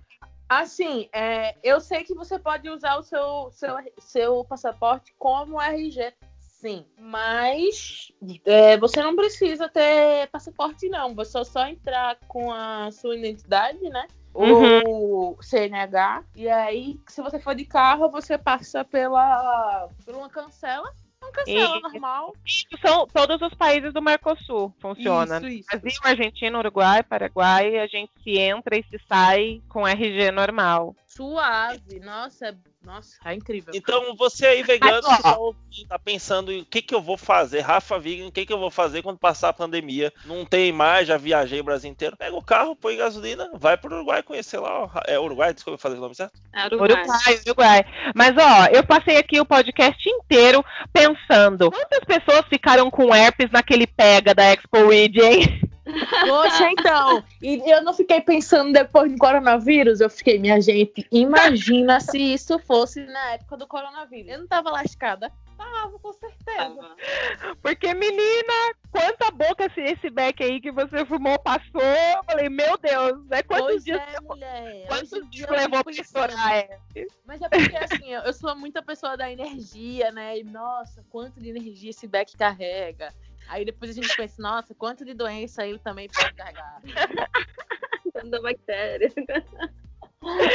É, é como se tivesse beijado a boca de todo mundo ali ao mesmo tempo. Exatamente. Mas, tipo, tudo bem. É pela, pelo bem da lombra. A realidade é dual aqui, galera. Tem o lado, tem o lado bom e o lado ruim de tudo. É assim mesmo. Exato.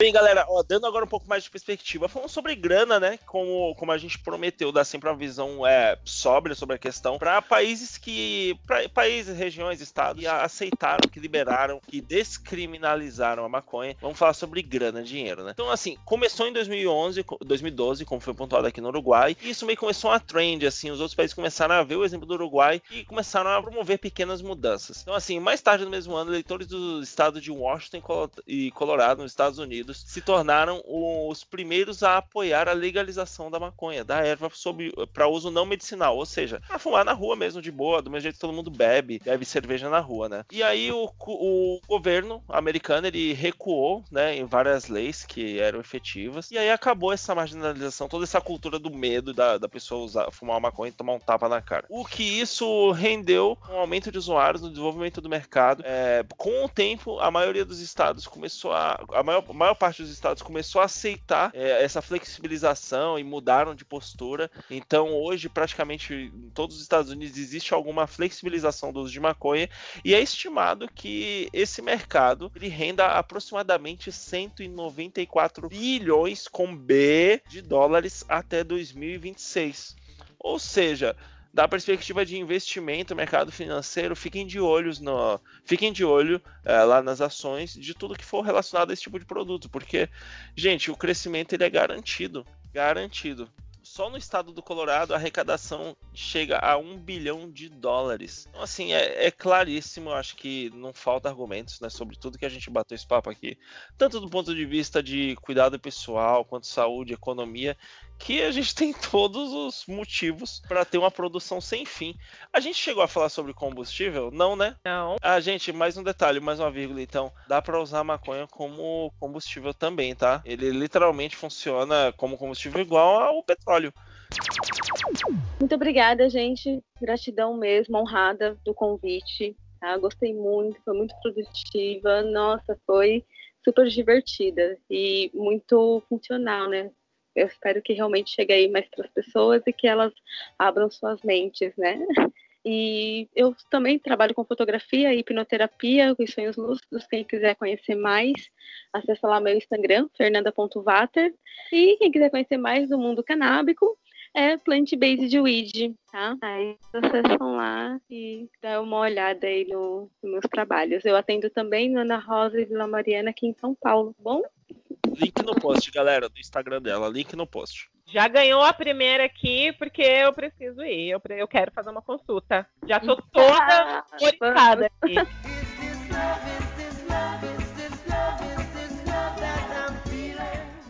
Eu queria agradecer, galera. Muito obrigada por terem me chamado e pela oportunidade de estar levando um pouquinho mais de informação para pessoas que são consumidoras e não consumidoras de maconha. E para a gente normalizar mais um pouquinho sobre isso, sabe? Sair um pouco dos melhores amigos do Instagram, como eu falei no início do podcast. E para quem se interessou, eu sou fotógrafa de pessoas fumando maconha mesmo. Eu tenho um Instagram que chama Deus Seja Alumbrado e nesse projeto a gente procura retratar, sabe, o cotidiano do consumidor de maconha e para normalizar isso mesmo, tornar algo de que, como a gente estava falando, todo mundo fuma. O velhinho fuma, a tiazinha fuma, o advogado fuma, o médico fuma, o jogador de basquete fuma, sabe? É, é normalizar isso e O bodybuilder. O surfista. Exato, todo mundo, principalmente surfista, né? Pelo amor de Deus. Mas exatamente isso. Então, segue lá no Instagram, Deus seja alombrado. Eu também faço ensaios particulares. Quem quiser me contratar, só chamar lá. A gente tá vendendo umas peitas também do Deus seja alombrado. Então, quem tiver interesse, só chamar na DM. E é nóis. Vamos. Espero que tudo isso legalize e um dia a gente possa fumar maconha juntos no mundo legalizado. É nóis.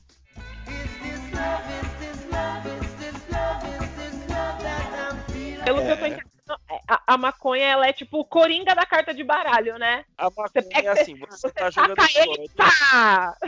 Você tá jogando Sonic, aí você pegou as sete esmeraldas lá do caos, e aí você consegue criar coisas no mundo do Sonic. A maconha é isso, porque ela, ela faz tudo. Tira o Sonic dourado. Exatamente. O Sonic é. oh, o Sonic, a louca. A maconha, ela é, ela é as cinco pedras dos, dos, dos Vingadores lá. São cinco ou são seis, gente? Eu, eu, eu sei Seis esmeraldas, as São seis as- joias do, do É. infinito. Mas não fala pedra não, que vai parecer que é outra coisa. É.